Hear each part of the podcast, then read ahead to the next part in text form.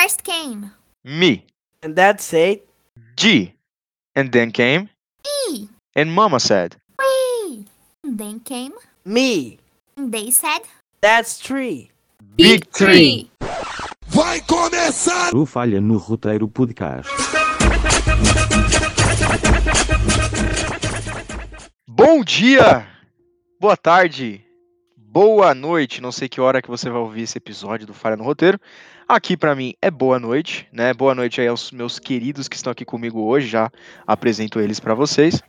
É, temos aqui mais um episódio do Falha no Roteiro, tá? O último que vocês ouviram foi o do Dia dos Namorados, espero que vocês tenham gostado.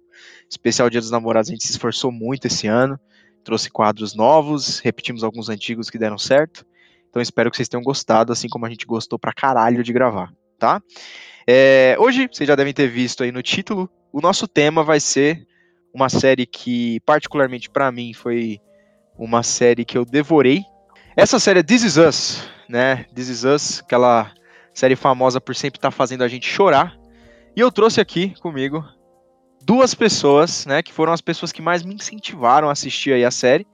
Uma delas vocês já conhecem, tá? Ela participou aqui com a gente do episódio de Natal, lá no final de 2021, episódio de filmes de Natal. É a minha irmã Joyce. Joycinha, boa noite pra você. E aí, um boa noite pros nossos queridos ouvintes. Boa noite, pessoal. Estamos aqui de volta. Vamos falar de This Is Us, que é uma coisa que eu gosto de falar bastante, porque essa série é muito perfeita. Bom, apresentada a Joicinha. Agora, uma pessoa que vocês ainda não conhecem, né? Pelo menos não no podcast. Ele já já entreteu bastante a gente lá nas lives, inclusive uma recentemente aí que fez com que a gente tocasse She Looks So Perfect lá na Twitch. Maravilhoso, Gustavo Tidu. Como é que você tá, meu querido? Boa noite. Boa noite. É, queria primeiramente agradecer aí o convite. É, primeira vez que apareço aqui no podcast, mas costumo estar lá no chat das lives falando besteira, como sempre, né? E hoje, falar de This Is Us, eu que dessa, dessa reunião aqui fui o primeiro que assisti, né? Eu indiquei o Felipe, Felipe não assistiu de cara, né? Depois Uhum. descobri que Joicinha tinha assistido, a gente conversou e a gente incentivou o Felipe a assistir. Ele não se arrependeu. Então, estamos aqui para falar sobre essa série Zona. Bom, então, agora que o Tidu já se apresentou, é, vocês sabem que é de praxe aqui. Por- quer dizer, com exceção de uma vez que eu esqueci, né? O Brunão ainda. Eu tô devendo essa pergunta pro Brunão. Desculpa, Brunão. Mas é de praxe aqui no Falha no Roteiro, toda vez que a gente tem um convidado novo, ele responder pra gente um filme preferido. Diz aí um nome. Tiduzeira, você que é o primeiro episódio que você participa, diz aí um filme que você recomenda aí pros nossos ouvintes, um filme que você gosta bastante, um filme que definiria aí o gosto cinematográfico de Tidu. Olha, a pergunta é delicadíssima. Toda pergunta que tem que você tem que escolher um só é delicada, né? Então, se for para escolher um só, é, eu ficaria com Blade Runner 2049. Quem me conhece sabe que eu sou muito fã de todos os aspectos do filme, é, desde a fotografia até a história, etc. Então, eu vou escolher Blade Runner 2049.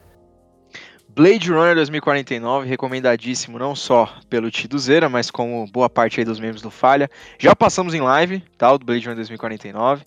Logo depois da live do Blade Runner, então a gente já comparou em live aí os dois, duas versões aí que foram filmadas. Enfim, brigadão aí, Tidu. Eu costumo É- falar, ó, rapidinho, eu costumo falar que Certo. Blade Runner 2049 é como o Corinthians do futebol, ou ama ou odeia, ou como Los Hermanos, ou ama ou odeia. Então é isso. É, o pior que é verdade, pior que é verdade. Bom, agora apresentados aí os nossos queridos convidados de hoje. É, como vocês já devem ter percebido, só tem eu do Falha aqui hoje, né? Nossos queridos Veizinho, Maurão, Gustavão não tiveram o prazer e o privilégio ainda de assistir This Is Us, por mais que eu fortemente recomende, eles ainda não tiveram esse privilégio, essa vontade, mas tenho certeza que em algum momento, talvez, né? Tenho certeza, não acho, né? Pode ser que role, né? Não sei. Mas espero de coração que eles eh, se abram pra assistir essa série. Mas enfim, o que, que é This Is Us, né, gente? O que, que é essa série maravilhosa? Vocês conseguiriam definir em poucas palavras aí o que, que é This Is Us? Cara, eu, é, é, quando alguém pergunta sobre a série, é, tipo, a definição básica talvez seria dizer que fala sobre dramas familiares, né?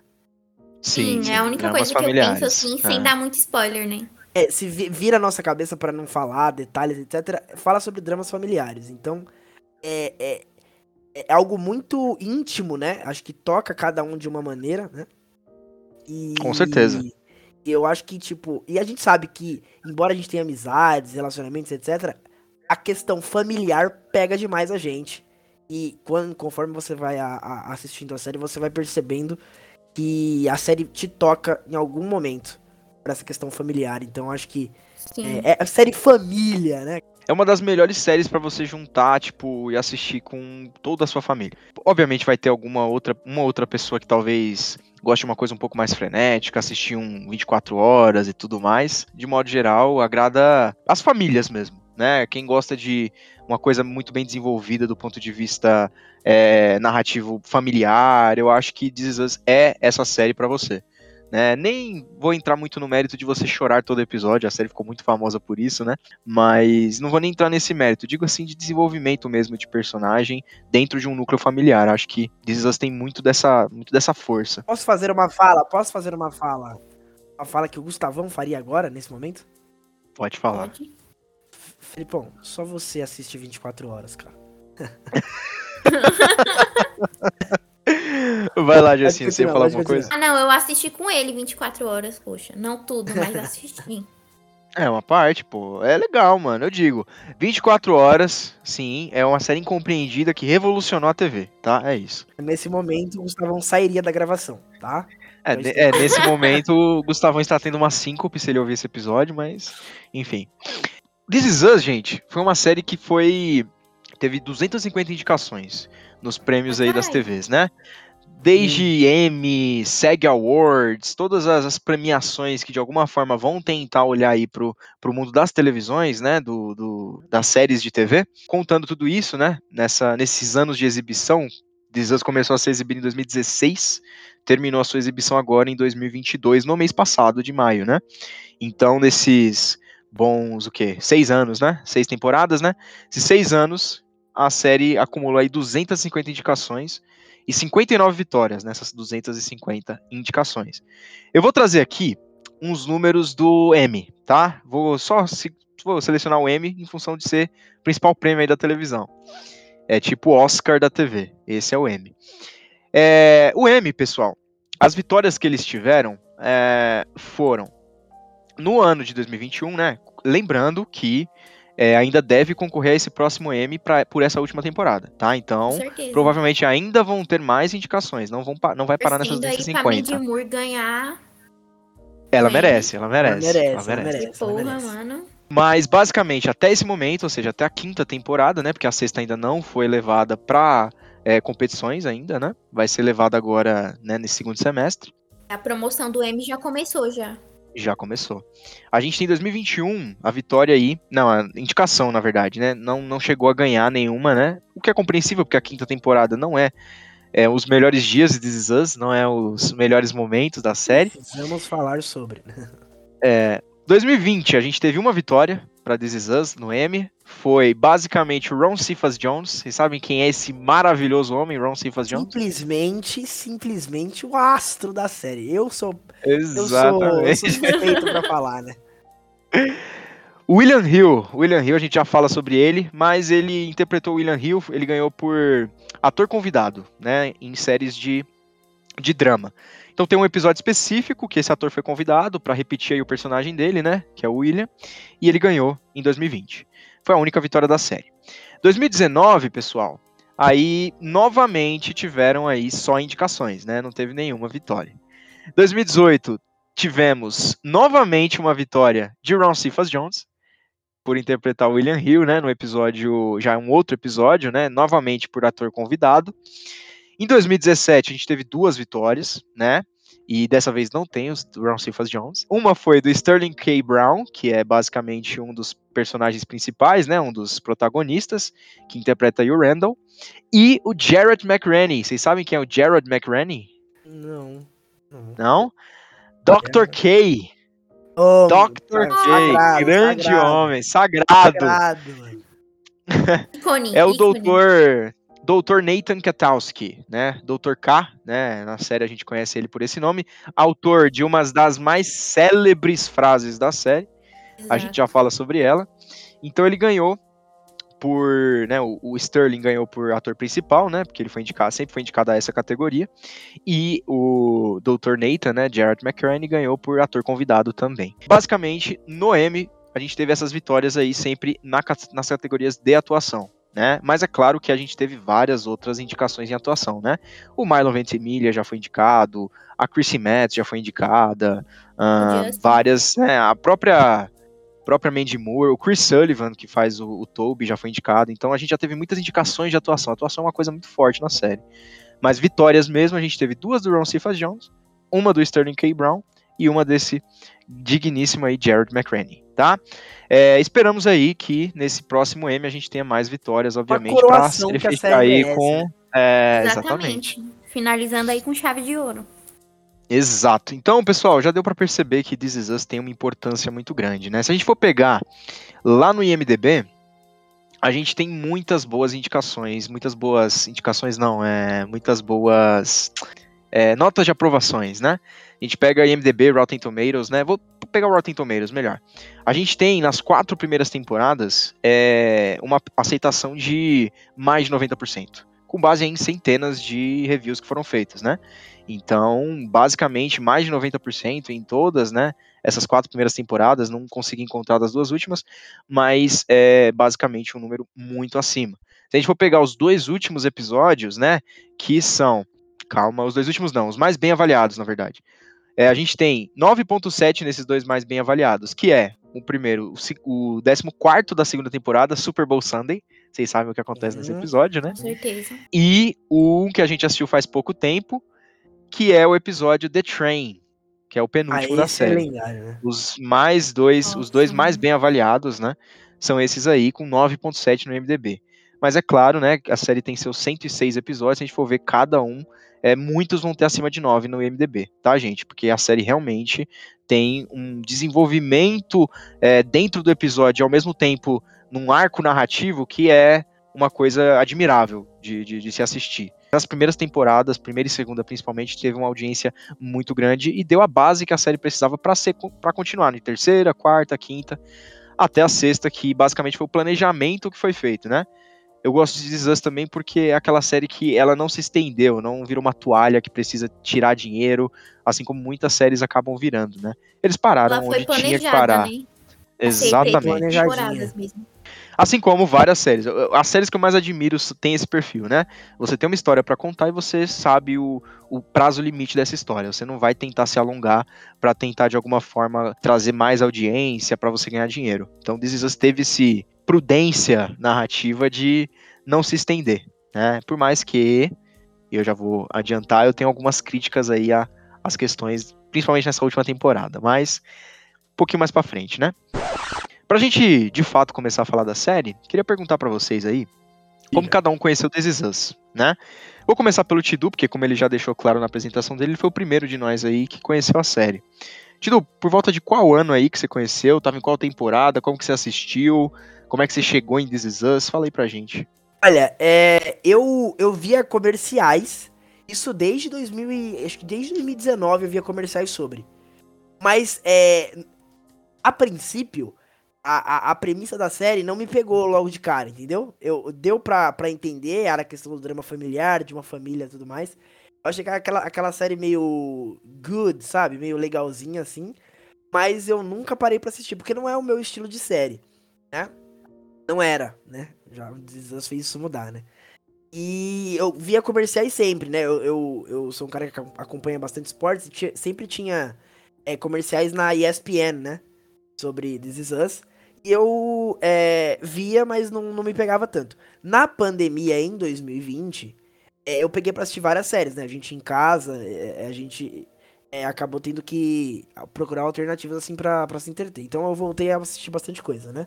Teve um período que eu assisti filmes, outro período que eu peguei pra assistir séries, outro período, que eu peguei pra ler livros, etc. E aí, nesse período de assistir séries, eu, eu lembro que tava na época que tinha, tinha saído a última temporada de Dark, né? E aí eu tinha maratonado. Aí eu fiquei meio órfão de Dark e aí eu fui procurar outras séries pra assistir, né? E aí eu cheguei a assistir é, The Sinner, também na Netflix. E aí é, eu lembro de, de, de falar, ah, acho que eu vou assistir alguma coisa diferente, né? E aí foi a hora que This apareceu na minha cabeça e eu falei, vou dar uma chance pra essa série, né? E eu comecei a assistir, a gente vai comentar sobre isso, né, galera? Quando você assiste o piloto dessa série, não tem como você não continuar. Não tem, simplesmente não tem. É, o piloto é um primor e depois de assistir o piloto eu sabia que eu ia assistir essa série do começo ao fim. Então, beleza, Tidu. Agora, Joicinha, como é que você conheceu? Você que foi a segunda aí de nós a conhecer a série e assistir. Como que você chegou em This Is Us? Então, eu cheguei em This Is Us num... Assim, eu já ouvia falar, tipo, todo mundo que eu que já assistiu This Is Us, assim, que eu conheço, é, falava pra mim, meu, essa série é a sua cara, você vai adorar. Porque eu, assim, dentre os meus amigos, eu tenho a fama de ser uma pessoa que gosta de séries mais dramáticas, assim, sabe? A Ingrid, ela sempre falava pra mim, Joyce, você tem que assistir essa série, você tem que assistir essa série. Eu, ah, tá bom, eu sempre adiando, sempre adiando. E aí, o ano passado, eu falei, ah, mano, quer saber? Eu vou começar logo. E aí, eu simplesmente, eu devorei a série, tipo, as partes que tinha na, na Amazon na época. Eu assisti tudo, muito rápido. E aí, tinha, a quinta temporada já tinha terminado de passar já na, na televisão. Só que não tinha na Amazon ainda e eu falei, eita bexiga, e agora? Como é que eu vou ver? Eu preciso saber o que, que aconteceu. Eu não assisti por meios não legais, tá bom, pessoal? Sempre por meios legais são assistidos tudo nesse, nesse falha no roteiro, só informando aqui. Só meios legais, gente. Só meios legais. São meios legais. E aí eu dei um jeito de assistir a quinta temporada por meios legais. Assisti a quinta temporada e aí eu falei assim, mano, que, que série perfeita. Só que eu vou ter que esperar um ano pra eu assistir a sexta temporada. Sobre isso, eu lembro que eu comecei a assistir, né? E tava lançando a quinta temporada quando eu comecei. Né? Tava pra lançar a quinta temporada. Então eu ainda assistia a quinta temporada na TV, assistia na todo semanalmente, né? Tidu aí dos primórdios Is Us, né, mano? Comparando com a É. gente aí, né? É. Eu acompanhei só a E- sexta O só. problema é, quem me conhece, né? Eu sou um cara que gosta muito de futebol. E This Is Us, na TV brasileira, é, ela passava na época, ela era transmitida pela Fox Premium, né? Que era uma, uma derivada lá da- dos canais Disney, né? E a qual é o horário do, do futebol de quarta-feira? 9 e meia. Qual era o horário do episódio de This Is Us? Quarta-feira, 9 e meia. E aí eu assisti alguns dos primeiros episódios, porém, quando, quando tinha algum jogo importante, eu deixava passar, né? Mas aí depois eu, eu me inteirei de, de, de me manter é, atualizado, mas alguns episódios eu assisti na, no- na, na data da semana, na semana específica de lançamento. Mas é isso, gente. Então, vamos agora falar um pouco sobre a série em si. É, separei aqui alguns blocos, né? A gente vai começar falando um pouquinho sobre as três primeiras temporadas, depois a quarta e a quinta, e aí por último a gente encerra na, na, na- na temporada 6, 6, né? Que foi a última, que, que lançou aí, terminou faz, faz menos de um mês, tá? Agora, começando aí da primeira temporada, é, a gente vai falar um pouco do piloto. O Tido já falou do piloto, né? Um piloto genial. E agora eu acho que é o momento da gente falar do que, que se trata Big, é, Big Tree. Foda. This is us. Mas é basicamente É isso, né? O que, que é o Tree. Big Tree? O que, que Mas é o é, Big sobre, Tree? né? É sobre, né? É sobre. É sobre, exato. O que, que é o Big Three, gente? Big Three são três irmãos, que é uma história engraçada, porque o piloto ele vai. Ele, ele vai, tipo. Primeiro, a série ela não deixa claro, né? A ideia que vai ser. ah, o ponto fortíssimo da série que vai ser essa ida e volta pelo tempo. A princípio, você Sim. no primeiro episódio você não, não sabe disso, você não tem a menor ideia que vai acontecer isso. E aí você acha que tudo que tá acontecendo na série é o mesmo período, né? Você tem um casal que tá pra ter filho e você tem três pessoas que estão uma fazendo uma coisa, um é um ator, o outro tra- tá, tá indo atrás do pai biológico, porque ele é adotado, e uma terceira que enfrenta problemas com perder peso. Então você vê quatro histórias diferentes e você acha que de alguma forma aquilo vai se encontrar, mas você não faz a menor ideia de como isso vai acontecer. Um dos detalhes é, é o dia do aniversário dessas pessoas. Exatamente. Exato. É o dia do É, No o caso, dia do aniversário. Isso é aniversário. no caso, era de 36 anos, né? Exato. Isso é importante aí pra tá série passando inteira. por E é legal porque ambos estão passando por dramas. This já começa com drama, né?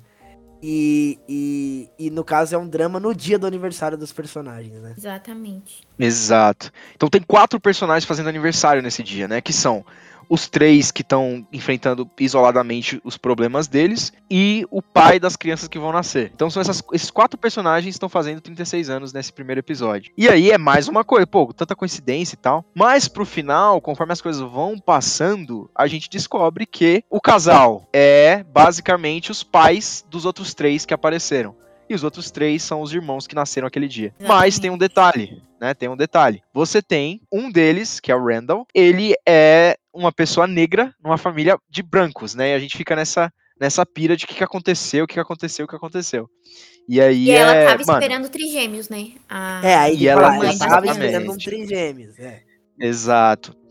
Ela estava esperando três já. Então ela já estava esperando três. Conforme o, o episódio vai passando, você vai começando a ligar as coisas e que é, quando chega no final você entende que uma coisa se, tra- se trata do tempo presente, né? Que são os três irmãos, e a outra é 36 anos antes, quando eles nasceram. O Randall, ele seria um dos, né? Seria adotado porque o terceiro filho, né, que seria do, do Jack e da Rebecca, que é a mãe, ele morre, né, no, no- no- durante o parto ele acaba morrendo. E aí, ao mesmo tempo, é deixado uma criança, né, deixado uma criança, primeiro num corpo de, num, num lugar de corpo de bombeiros, do, do bombeiro leva pro hospital, e aí aquela criança tá no, né, no berçário ali, sem pai nem mãe, literalmente sem pai nem mãe.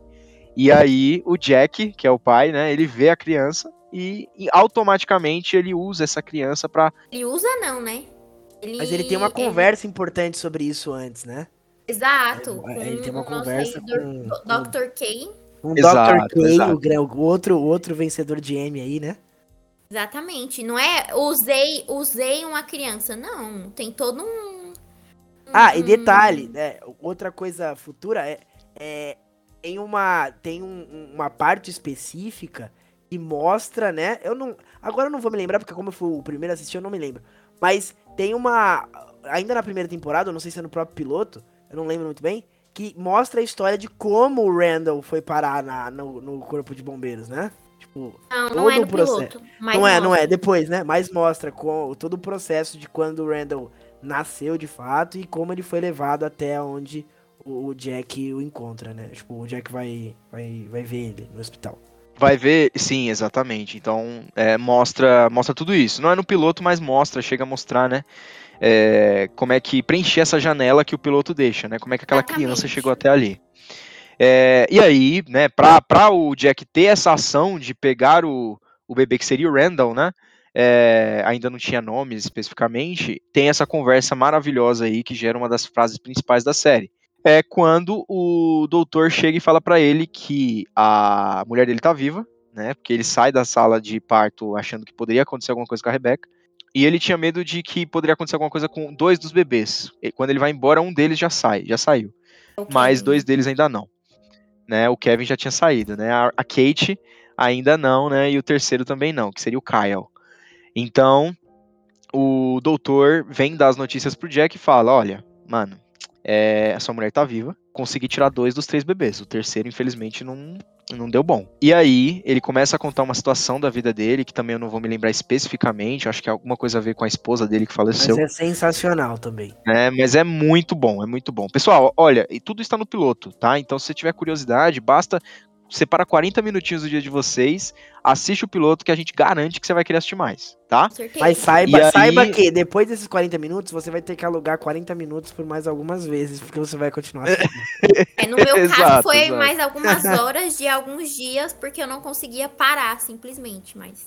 E aí esse doutor ele fala o seguinte, é, que o Jack ele teria, né, que pegar, né, em algum momento ele vai contar essa história pra alguém do dia em que ele pegou os limões mais azedos e conseguiu transformar em algo parecido, né, algo que pelo menos se lembre de uma limonada, algo parecido com uma limonada. Então essa, essa, essa ideia de pegar os limões mais aze- azedos que a vida tem, tem de oferecer e transformar isso numa coisa parecida com uma limonada é algo que vai vai pegar a série inteira.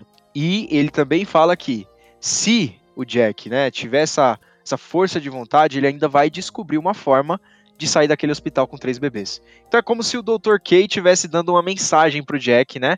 Uma missão, digamos assim, de tentar de alguma forma superar essa situação. E o que, que, vocês sentiram quando vocês viram isso aí, gente? Olha, eu primeiramente gostaria de, gostaria de falar uma coisa. É, é bem impactante essa série. Talvez a gente consiga fazer um, um, link, agora me veio a cabeça aqui, com a frase do, do final da série, né? Sobre você, quando alguma coisa parece tão óbvia, né? Porque o, Dr. K deixa muito óbvio isso, né? A gente não pode jogar fora, né? E, é. naquele momento parecia ser óbvio que, que aquilo era uma, uma mensagem, né? Tipo, ó, esse menino não veio à toa, né?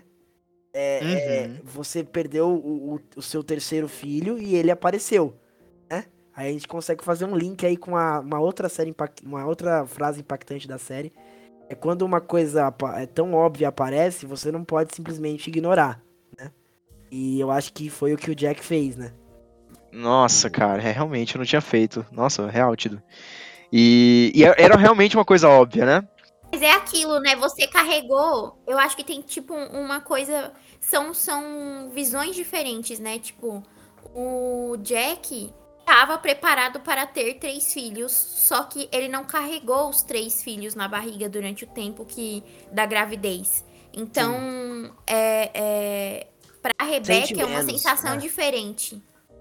Que ela, tipo, tinha as três crianças e uma delas nasceu morta, tá ligado? Então, tipo, eu não tô voltando para casa com os três filhos que eu planejei. Eu tô voltando para casa com, com quatro filhos, só que um deles é morto. É real, real. Isso é verdade. Ah, o, que é, o que é irônico, porque futuramente a gente vai. Você assistindo a série, você percebe a relação que a Rebecca cria com, com o Randall é incrível, né? É, uma, é exatamente, é uma das melhores, realmente. E, e é interessante que o. Que, e é uma coisa que This Us faz muito, é que a gente, a, a gente acha que quando termina o piloto, que a gente viu tudo daquele dia. A gente viu tudo que aconteceu aquele dia, mas não, a gente não viu tudo que aconteceu aquele Exatamente. dia. Exatamente. É, e isso é muito foda da série, né? Tipo, isso não se repete só nisso. Tem várias situações que a gente às vezes vai ver que a gente acha que viu tudo daquela situação. Mas em algum momento mostra um outro ponto de vista, um outro momento que eles escolhem, tipo, a hora corretíssima de, de, de colocar ali pra gente, né? E a gente, quando a gente menos espera, a gente conhece é, o momento em que a Rebeca ela vai falar com essa criança que ela não conhece, né? Que é o, seria o Randall. E ela aceita essa missão de também ser mãe dele, né? E essa cena só vai, a gente só vai ver depois, não lembro agora exatamente uhum. quando, mas Disney tem muito disso, né? É, de mostrar uma situação pra flash, gente. É, né? Flash forwards e flashbacks a, a rodo na série. Então, exato, se você exato. for é, é, é, partilhar dessa experiência aí com a gente, igual a gente compartilhou, você tem que saber que a série é feita de flash forwards e flashbacks e tu tem que, que, que entender essa pegada aí. Mas é, como o Felipe falou, é, é feito de maneira genial e eu não tenho, assim, quase nem uma crítica como eles encaixam esses flash forwards e esses flashbacks na série. Ah, não, com certeza. Não tem nem, não tem nem o que falar, velho, sobre isso. Mas basicamente a ideia do piloto é essa, gente. É a gente é, linkar esses personagens de alguma forma. A gente consegue, no final, eles mostram da forma mais genial possível que o casal que estava prestes a ter três filhos é pai e mãe dos outros três personagens. E só pra gente né, chegar nessa ideia do Big Three, né, o que o Big Three são esses três protagonistas, a gente já vai introduzir um personagem que é muito importante, que é o que é interpretado pelo Ron Cephas Jones, que é o pai biológico do Randall, né, o pai biológico do Randall, é, que é o William. O William aparece no primeiro episódio mesmo. O plot do Randall no piloto é ele descobrindo quem é o pai biológico dele através de um detetive particular. Então ele descobre quem é o pai e vai atrás dele. Então, desde o primeiro episódio, a gente tem acesso ao William. O que, que vocês acham do William, gente? O William é foda, mas assim, eu quero que vocês falem mais desse personagem maravilhoso. É, já dando spoiler sobre algumas opiniões minhas sobre a série, né? É, é normal você você é, olhar e você vê o Big Tree como os é, protagonistas da série, né? E entre os três protagonistas, eu particularmente tenho uma, uma simpatia por uma série de fatores com o Randall, né? Só que, tirando o Big Tree, né, por escolher o Randall como um personagem que, que, que eu gosto muito, personagem que mais me toca na série é o William. É, ele não aparece é, na série inteira, assim. É, ele tem seus momentos, né? Muitos, muitos na primeira temporada. E eu sou muito suspeito para falar do, do personagem William, porque o que ele faz em pouco tempo na série me tocou muito. E eu acho que até os caras que fizeram a série sentiram isso, né? Eu acho que eles tiveram esse feeling da, do, do telespectador, porque em momentos chaves da série com alguns personagens, é colocado o William como um, um, um cara que resgata alguns sentimentos, né? Eu acho um personagem, assim, um agregado e tem um poder de um protagonista na série. É, eu sou muito suspeito para falar dele. É, o episódio que eu mais me emocionei. Os dois episódios que eu mais me emocionei. É, ele está no episódio. E você, Jessinha, o que, que você tinha falado do William? No meu caso, eu acho que o William, eu, eu senti ele, tipo, desde o início, uma pessoa que poderia ajudar muito o Randall, sabe? O Randall, ele chegou no momento, ele chega no momento da vida dele assim, ele tem muitos muitos buracos que precisam ser preenchidos, né? E vem tanto que ele vai procurar o, o pai biológico dele. E assim como o Tidu, eu também o Randall dos assim, dos de todos os personagens que são considerados principais é o que eu mais me identifico. Acho que foi muito importante esse encontro, sabe? Tanto para ele quanto para a esposa do, do Randall também, a Beth. De longe, assim, ela é minha personagem preferida. Mesmo que eu me identifique muito com o Randall, mas a Beth, ela é incrível e, tipo... Eu, ele também... O William, ele tem esse poder, né? De... de entrar na vida das pessoas e acabar modificando a vida das pessoas, assim. Despertando esse lado mais sensível, porque ele é extremamente sensível. Então, eu acho ele um personagem muito emblemático pra série, assim. Tanto que ele é, não deixa de aparecer na série. Eles sempre, sempre colocam ele em momentos pontuais, assim. É, eu diria que o William é um dos personagens mais emblemáticos que eu já assisti na, na TV, assim, sabe? Ele sempre tem a coisa certa a dizer e ele tem uma, um nível de sabedoria que não parece forçado, né? É uma coisa natural. E ao mesmo tempo que ele tem esse nível de sabedoria, você vê que ele é uma pessoa que tá sempre aprendendo. Então isso, isso é muito foda nele. Então ele, ele vem pra série, pessoal, com essa, com essa proposta de ser o, o pai biológico do Randall depois de muito tempo. E aí, nesse momento, a gente ainda não sabe como é que tá o pai e a mãe deles, né? O pai e a mãe adotivo, né? O pai e a mãe adotivo do Randall, no caso, né? Que é biológico do Kevin e da Kate. Ah, só um outro detalhe sobre o William, antes do Felipão seguir. É, é, o mais interessante, né? Porque o normal é que você interprete o William logo de cara como um vilão, entre aspas, por ter abandonado o Randall, né? Cria-se essa, essa, essa aura ali no momento em que o próprio Randall, ele, ele tá em, em, uma situação confusa de ir ou não atrás, né? Saber como é. lidar com o William. Só que a, a, capacidade do William conquistar o próprio Randall e nós, como telespectadores, é muito rápida. O personagem é uhum. tão sensível e o Randall não, não consegue resistir ao William, né? Tipo, por mais que ele tivesse essa, essa, esse rancor de ter sido abandonado, ele ele rapidamente ele, ele é conquistado pelo pai, pelo pai biológico, assim como nós também, né? Ah, não, com certeza.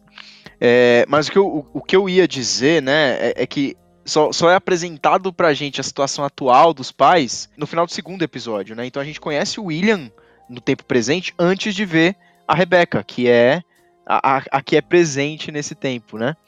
Só que tem um detalhe muito importante no final desse segundo episódio que a Rebecca ela não tá com o Jack mais, né? Ela tá com o que a gente já sabe nessa altura que é o amigo do Jack, que é o Miguel, né? Miguel também personagem muito criticado a princípio, né? Porque a primeira impressão é sempre que ele é talarico pra caralho, mas depois explica-se, né? Essa genialidade de estar tá preenchendo os espaços das histórias explica-se o que aconteceu de fato e a gente entende que foram coisas naturais da vida. This is us passando pano, ou como você quiser, romantizando o pai ausente e o talarico. É isso, é isso, é sobre isso.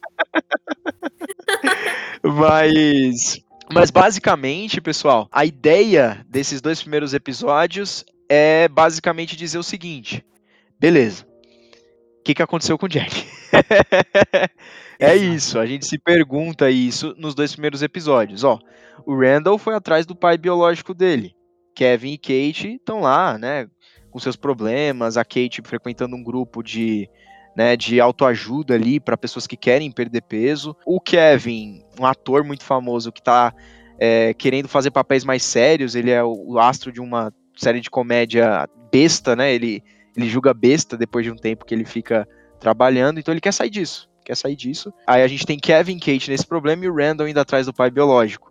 No final do segundo episódio, a gente vê a Rebecca já mais velha, a gente vê que tá tudo bem com ela, e ela tá com o Miguel. O que, que aconteceu com o Jack, né? E nesse ponto também, e alguma coisa que eu quero que vocês falem sobre também, a gente tá vendo alguns flashbacks já, né? Principalmente no segundo episódio, flashbacks de como era a infância deles com o Jack, com a presença do pai deles, né? Qual, qual, qual foi a primeira impressão que vocês tiveram aí do Jack quando ele aparece, assim? Bom, é, sobre o Jack, é, a a série cria isso, né? E, e logo de cara a gente tem essa, essa visão.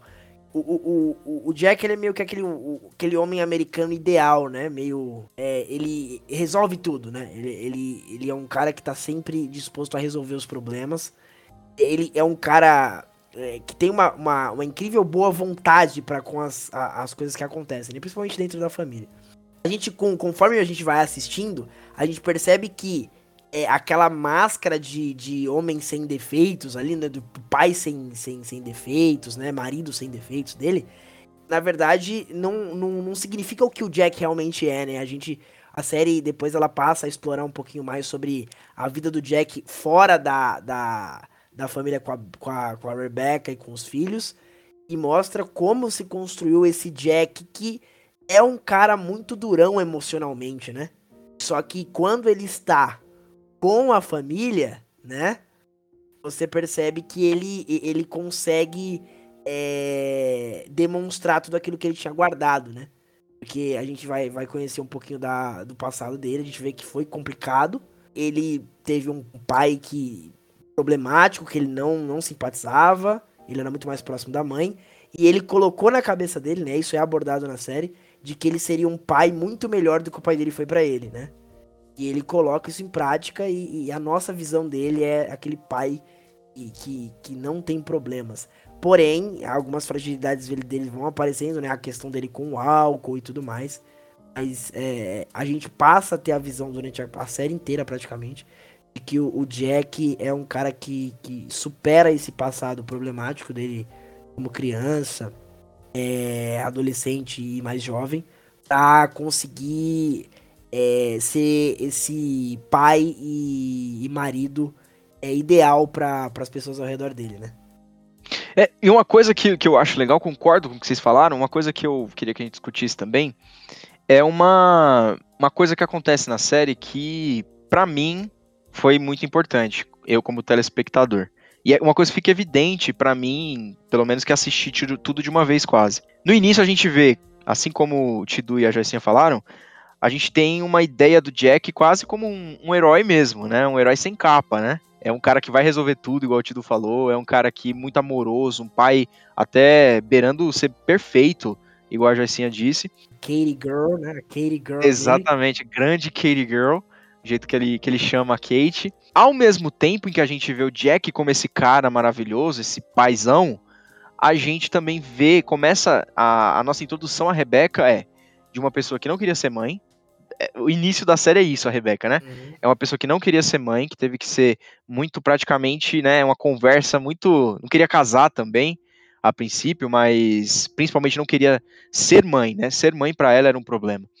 E o Jack já não, né? Eles quase terminam por causa disso. Mas principalmente uma coisa que acontece no presente.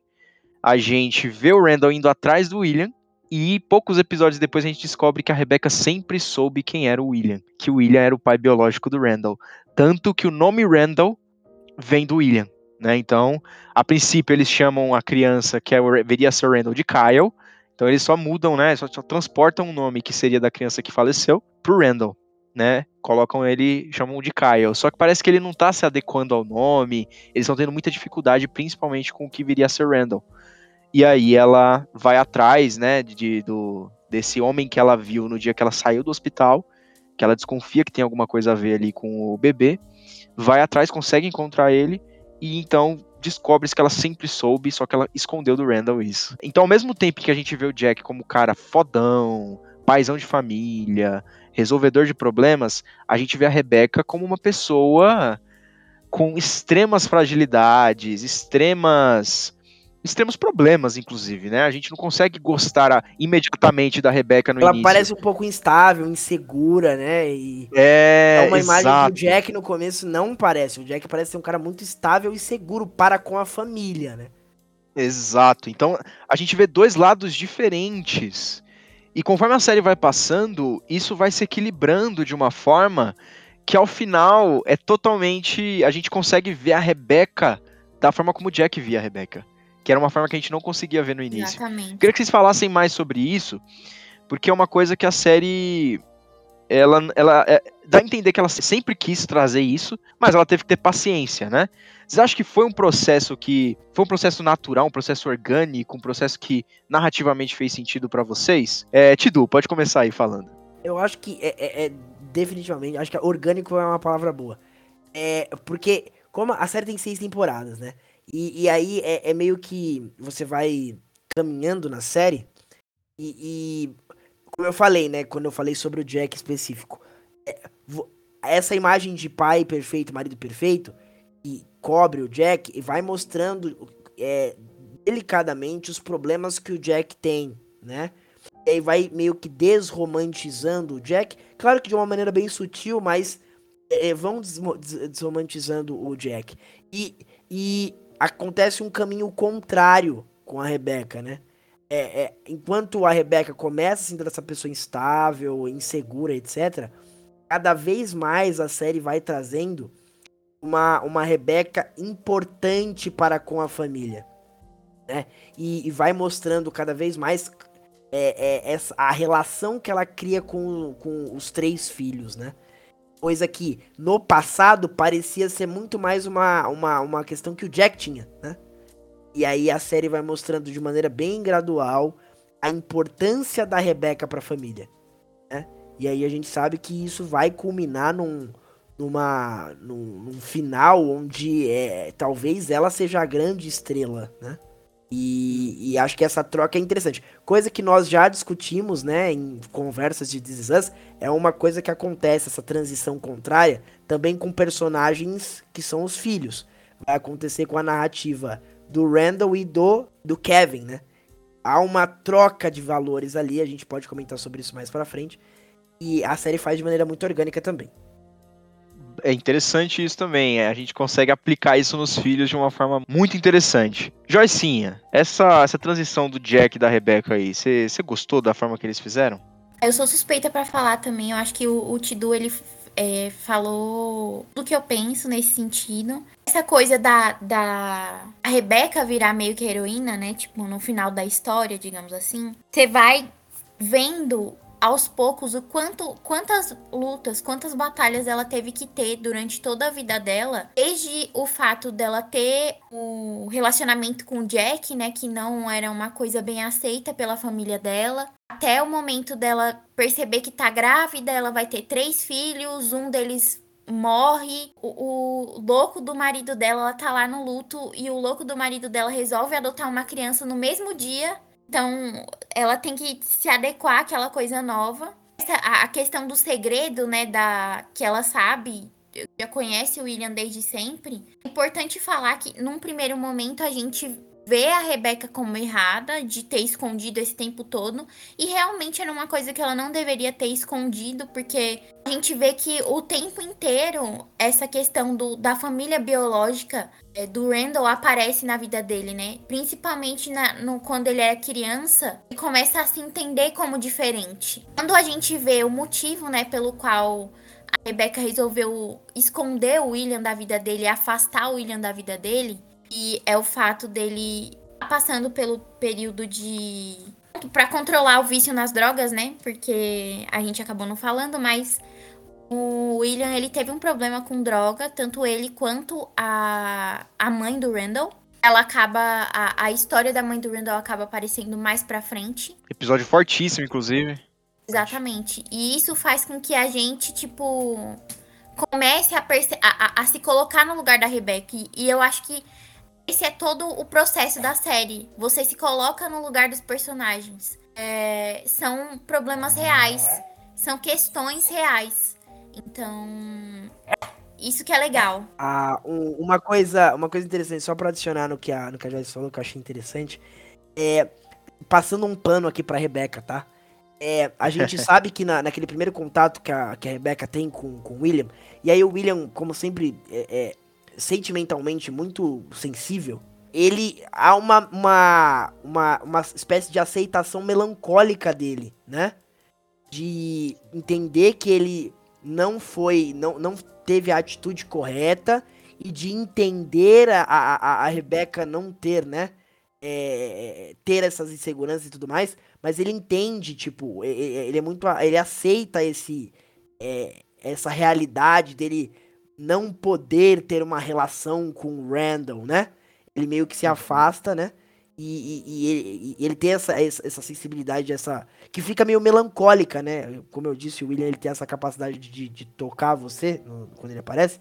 E isso aí meio que dá a entender que o, o William não é um cara que vai brigar pra estar na vida do Randall, né? É, ele meio que tem essa aceitação melancólica de que é assim que as coisas deveriam ser, né? Mesmo assim, isso. A preocupação da Rebeca, essa instabilidade da Rebeca, era de que em algum momento ela perdesse o Randall. O que é bem legal a jogada, porque a gente pensar que a Rebecca não queria ter o Randall como filho, né? E, e o quanto que ela protege ele disso, né? É uma, uma questão de ter medo de que o Randall se desprendesse é, da- do sentimento de que a verdadeira família dele era ela, né? Etc. E, e- e- ter esse medo de perder ele pro, pro, pro William. Porque ela tinha essa noção de que o William amava o Randall e, e meio que foi é, indiretamente, é, é, pela que- as questões da vida, ter afastado e ter aceitado essa, esse afastamento, né? Se você for parar pra pensar, quando a gente fala de famílias adotivas e famílias biológicas, sempre há um ressentimento da família adotiva, né, uma insegurança da família adotiva da do filho encontrar, né, a família biológica e de alguma forma preferir ficar com eles, né? Sempre tem esse sentimento, mas é, acho que Us consegue elevar o debate, né? Consegue de alguma forma elevar esse debate, é, fazendo com que a gente se coloque no lugar de todos os envolvidos nessa situação. Us é muito, E isso, muito cara. De, de é, colocar velho. dois pontos, os dois pontos estão errados e certos, e você fala, caraca, eu não consigo vilanizar ninguém É. aqui. exato, exato. É muito incrível isso. Eu acho que a situação do Randall é um pouco mais crítica, porque foi uma família branca que adotou uma pessoa negra. Então, E isso também, isso aí também já é uma questão que, que a série ficou muito famosa, né? De tratar muito sobre diversidade. sim, E, e- e eu acho que também todos os temas que Is Us se propõe a tratar, eles tratam com uma a sensibilidade necessária. Uhum. É assim, é, é a medida certa de sensibilidade. Não é nem muito, né? Não, é, não, passa do ponto de ficar um bagulho completamente é, over sentimental, tá ligado? E também, tipo, também não é. Eles não, não descartam, não jogam fora, não desprezam a temática. Eles tratam da forma como tem que ser tratado. Isso que eu acho que é uma incrível. o que é uma crítica que eu faço, uma crítica não, né? Até porque eu também sou um cara que propaga esse discurso. Ah, This é série pra chorar e tudo mais. A gente passa essa visão de que This é essa, essa melancolia é, é, é, exagerada. e a pessoa fala, ah, eu não quero assistir essa série porque eu quero, vou chorar todo episódio. Só que o negócio é feito de maneira tão delicada. Cara, cada episódio é, é- é- vai sendo construído e você fala, pô, pô, me tocou. É, é- na- natural o negócio. Não fica um negócio tipo. Ah, eu vou chorar nesse episódio que eu vou começar a assistir agora. Tu vai. Só que o episódio vai caminhar de uma maneira que não vai ser forçado. É, vai ser Não vai, exatamente exatamente, medida, é. entendeu? sim, sim. Exato. Assim, vamos pensando no, no- em todo o contexto da série, né? Eles falam de coisas reais. Eu acho que lógico que tem um pouquinho mais de drama em toda a história da família, porque sempre envolve momentos muito impactantes, digamos assim. Nada, nada é muito tranquilo na família deles. Mas é, são coisas que acontecem na vida e viver é difícil. E, e às vezes a gente se vê chorando É por escolha- situações da nossa vida e, tipo, eles mostram isso na, na realidade, uma né? escolha narrativa, pô. A gente tem momentos emocionantes na nossa vida. Se Exatamente. gravassem todos, a gente poderia ter um. Esses somos nós. Mas é, eles poderiam também gravar só os momentos é, é, zoeiros e o negócio virar uma grande família. Ah, claro, você entendeu? Então é tudo uma. Claro que a gente tá falando de ficção, de, de ficção aqui e tudo mais. Mas é isso, tipo, a série tem um propósito, então ela trata de coisas delicadas e a gente é construído de, de, de, de emoções também, né? É, mas falar, ah, teria que ter um alívio cômico, até tem alguns alívios cômicos, né? A série não é só isso. Mas, pô, você quer o quê? Você quer que o negócio vire que, sei lá, que o, o, o Kevin vire o Tuco? Não é assim o negócio. É, né? não é. Se bem que quase, né? Porque o, o- o tanto de, de, de morar de favor que o Kevin faz durante a série é foda. pô. Que- vamos ser sinceros, em algum momento ali da série, o Kevin é o Tuco, pô. É, um em artista vários momentos. E o cara, desempregado, tem, né? o cara tem muito dinheiro, velho. Tipo assim, ao mesmo tempo que ele mora de favor na casa das pessoas, ele é o cara que viaja, tipo, de avião pra todos os lugares enquanto ele está morando de favor. E, tipo, do nada, assim, ah, peraí, Ah, que eu, vou, eu, eu preciso resolver uma fita aqui. O cara tem dinheiro. Ele mora É. de favor por um ponto muito específico da personalidade do Kevin, que é a questão da família. É uma coisa que você vê no Kevin que, tipo, vem aparecer, que vem aparecendo com mais, cada vez mais força. Que o Kevin, ele quer construir uma família, ele quer ter uma família. E a conexão que ele tem com a Kate é muito forte. E é um- Então, um grande problema pro Kevin durante a, a, a narrativa é que ele vê. Porque assim, a série vai. Aí já introduzindo uma coisa que eu acho interessantíssima, né? O, o- Cria-se uma rivalidade entre Randall, né? Inclusive, algumas partes consideráveis da série é, tratam sobre essa rivalidade entre irmãos, entre Randall e Kevin, né?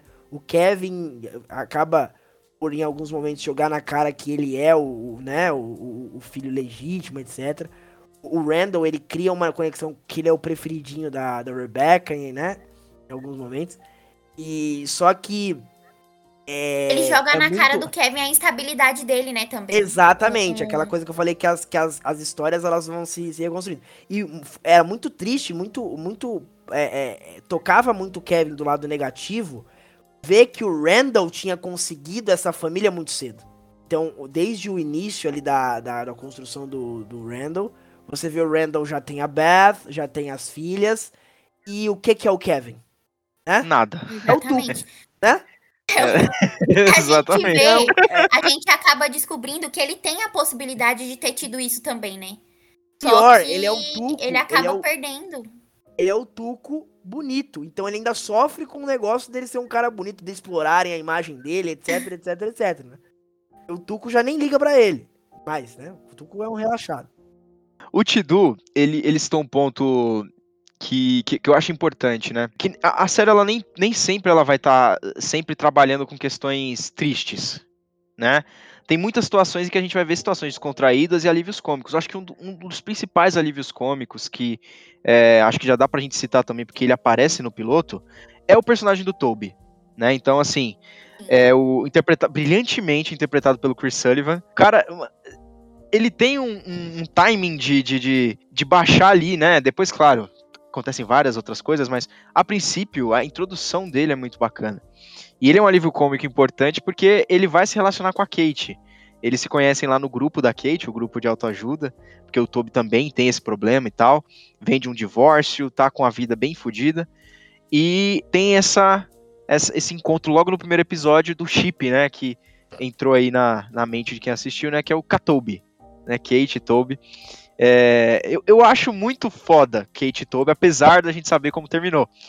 É, vocês acham que o Toby é um alívio cômico efetivo pra esse início da série? Você acha que ele, ele, ele traz essa, essa parada de estar sempre criando aquele contraponto de, de tensão? Porque, como a primeira temporada ela joga vários dramas mesmo, por exemplo. Na própria primeira temporada, o Randall descobre que a Rebecca escondeu dele que ela, ela conhecia o William. Na própria. Na, na, na primeira temporada, a gente também descobre os problemas de alcoolismo do Jack. Então a gente descobre algumas coisas já na primeira temporada que são importantíssimas para a família, que são importantíssimas para os Pearson, né? Inclusive acho que até agora a gente não falou sobre o nome da família. É Pearson, tá, pessoal? Pearson. Isso é bem, isso é bem explorado, né? Os Pearsons. Os Pearsons, exatamente. Mas tem uma referência que eu descobri pelo This Is Us Brasil, a página do Instagram. E eu não, não lembro disso no primeiro episódio, mas o nome da família no piloto era Pissins. Aparece isso depois no último episódio, quando eles mostram aquele jogo, é onde aparece a frase que é a Rebeca que diz pro Jack, né? Quando aparece uma coisa tão óbvia é, na nossa frente, a gente não pode deixar passar. Então, a gente conhece como Pearsons, mas não era pra ser Pearsons. Cara, isso, isso, isso foi um dado bem, bem bacana. Mas, Joicinha, aproveitando que você já tá falando aí, o que, que você acha do Toby como personagem? A gente já vai explorar todos eles nesse momento, pelo menos os que são apresentados, né? A gente tem o Toby também, né? O que, que você acha dele? O Toby, mano, é, é o que você falou, é o alívio cômico, mas ao mesmo tempo ele tem. É, todos os personagens são muito densos, né? E o, o Toby tem essa densidade da questão de dele ter, de- ter, é, ter o passar pelo tratamento de depressão que ele tem, que é uma coisa que foi um problema na família dele, porque a mãe dele acabou cometendo suicídio. Então, meu cachorro querendo conversar, gente. Ah, na verdade, eu vou dizer o que, o que o Thor está dizendo, tá? Na verdade, Joyce é hater do Toby, tá? Vamos revelar isso. Não, o eu não está sou discordando hater. da Joyce, tá? É isso que o Não Thor sou tá fazendo, hater do. Toby. Até a quinta temporada, o Toby é perfeito. Mas a gente descobre aí que nem tudo na vida dá pra ser perfeito o tempo todo e tu- tudo bem. A gente acaba aí na tudo sexta bem, temporada. Exatamente. Na sexta temporada, a gente. Uma coisa que eu achei até interessante essa escolha e mostrar. Se eu vou acabar. Enfim, a gente sabe que tem um monte de spoiler nesse podcast. Nesse episódio, nesse né? episódio. Então vou falar um pouquinho antes, né? Que tem esse término de Toby Kate. Eu achei uma escolha muito interessante narrativa, porque é importante que, que já romantizaram muitos casais dentro da história. A gente tem é, é, casais que. Acho que Rebecca e Jack é um casal que inicia romantizado e vai mostrando o- os problemas reais.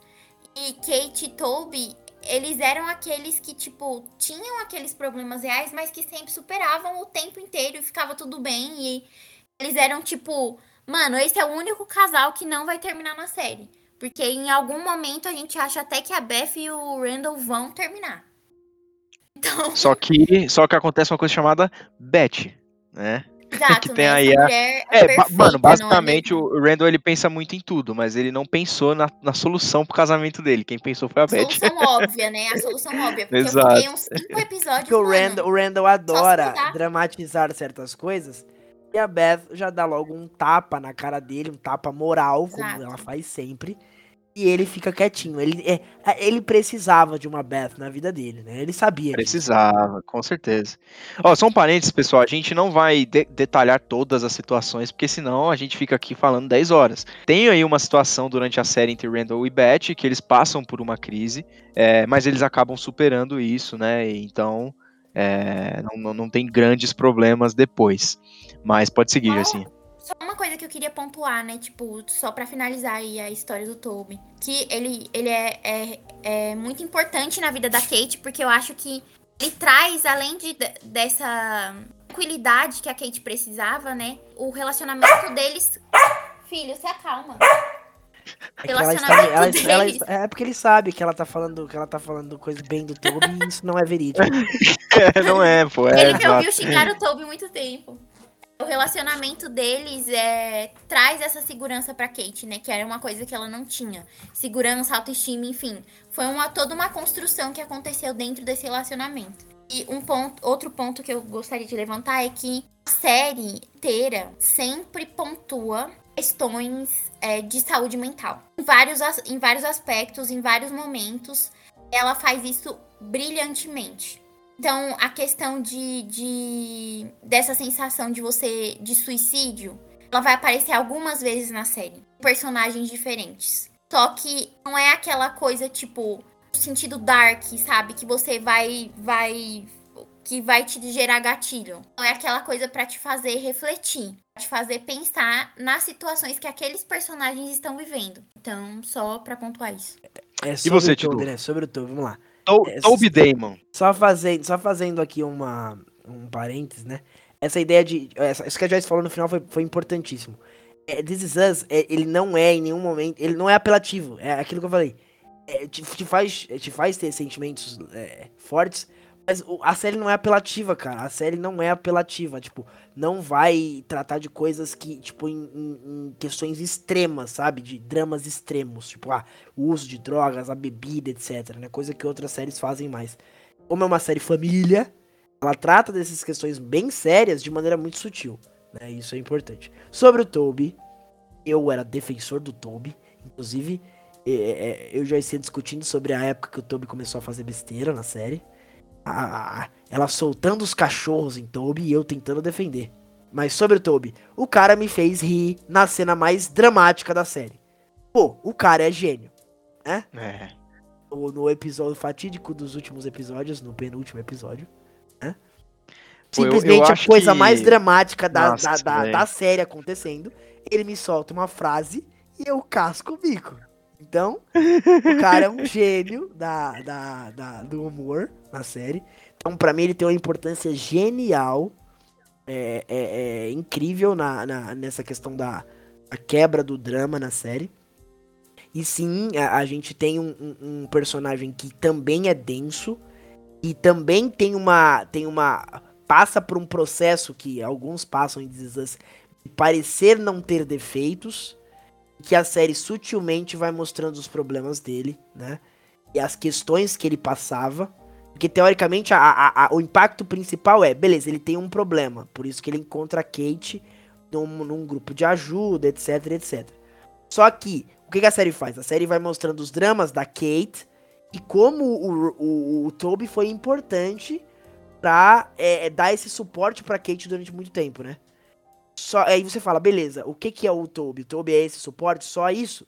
Mas a série vai mostrando com o passar do tempo que o Toby também precisava da Kate, né? E, e- e isso vai sendo carregado. A gente sabe que eles não terminam juntos. Mas pra mim a série também faz isso de uma maneira bem, bem interessante. Por mais que tenha gerado revolta à, à, à primeira vista, ela, ela conseguiu. Olha como diz é incrível. Em poucos episódios, ela nos convenceu de novo. Uma coisa que não parecia ser é, convincente, ela nos convenceu de novo de que isso é, era, era possível. Eu acho que em tese, se você for parar pra ver, foram dois episódios. É, Tem toda uma construção, tem toda uma construção que fica subentendida, né, na real. Fica, é, são pequenas situações que vão acontecendo que, tipo, pra gente não é justificável eles terminarem naquele momento. Mas aí tem dois episódios que, mano, porra, velho. Foda, foda. Então, Inclusive, assim, um choque, não a série- finale, né? O season finale que você descobre que eles não vão ficar juntos. Aí você fala, É. quê? Que isso? exato. Aí em dois episódios da. Não são os seguintes, né? Mas, é, se eu não me engano, tem alguma coisa no meio, não lembro. Mostra como isso aconteceu. E aí você fala, pô, de novo, This Is Us me convenceu. Que droga. Exato. Então, assim, eu acho que o Toby ele tem muito disso, né? É, a gente é, vê, vê muito da evolução dele, né? E o que, como ele foi importante pra Kate, né? Como a Kate também foi importante pra ele. É, a função dele na série, a gente deixa, ficou muito claro que a função dele na série era fazer com que a Kate se visse como uma pessoa capaz de fazer o que ela quiser, né? Então, assim, tanto que mesmo depois que eles se separam, é o Toby, aquela voz da consciência que vai dizer pra ela, velho, que porra é essa, mano? Por que, que você tá se colocando pra baixo desse jeito? Então, é, eu acho que o Toby tem essa função. Eles tiveram momentos da vida deles em que eles tiver, precisavam caminhar juntos, mas faz parte da vida. Em algum momento, é, por X razões, você pode ter que caminhar separado de outra pessoa. E tá tudo bem, né? A princípio, principalmente o Toby, ele não aceita muito isso, mas como o Tidu aí brilhantemente trouxe, no final já tá tudo bem. E ele é, traz de novo essa personalidade brincalhona que no final da quinta ali, início da sexta, a gente já tava com uma certa dificuldade de enxergar novamente. Porque justamente era uma situação que estava ficando insustentável e a gente não estava reconhecendo o Toby, porque na, de alguma forma as coisas, a, a situação deles mudou tanto que talvez eles estarem juntos não era a melhor coisa. E que bom que eles perceberam isso e voltaram a ser aí, é, né, tiveram uma evolução que fez com que a gente pudesse estar feliz, né, de alguma forma no final.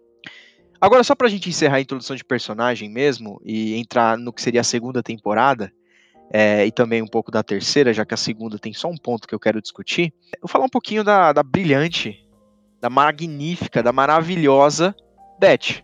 A Beth, ela também é uma personagem que ela é apresentada no piloto, ela já tem uma família consolidada com o Randall, a esposa do Randall. É, depois a gente vai descobrir como eles se conheceram, né? A série ela não deixa nenhum buraco nesse sentido. E, cara, a Beth, assim, é, é unânime, acho que não só para mim, pro Tidu, pra Joicinha, mas para toda pessoa que assistiu This Is Us. É unânime. A Beth é zica. Beth é zica. Ela. É difícil você apontar uma atitude da Beth na série que você não possa. Você, você critique. Vocês criticam alguma atitude da Beth na série? Ela é Vocês conseguem necessária, pô. uma? Ela é necessária. Porque, assim, a família é um poço de drama. Né? tem, inclusive um meme, né, na série. Que é, a gente sabe que tem um feriado muito importante para os americanos, que é o, o Thanksgiving, né? O Dia de Ação de Graças.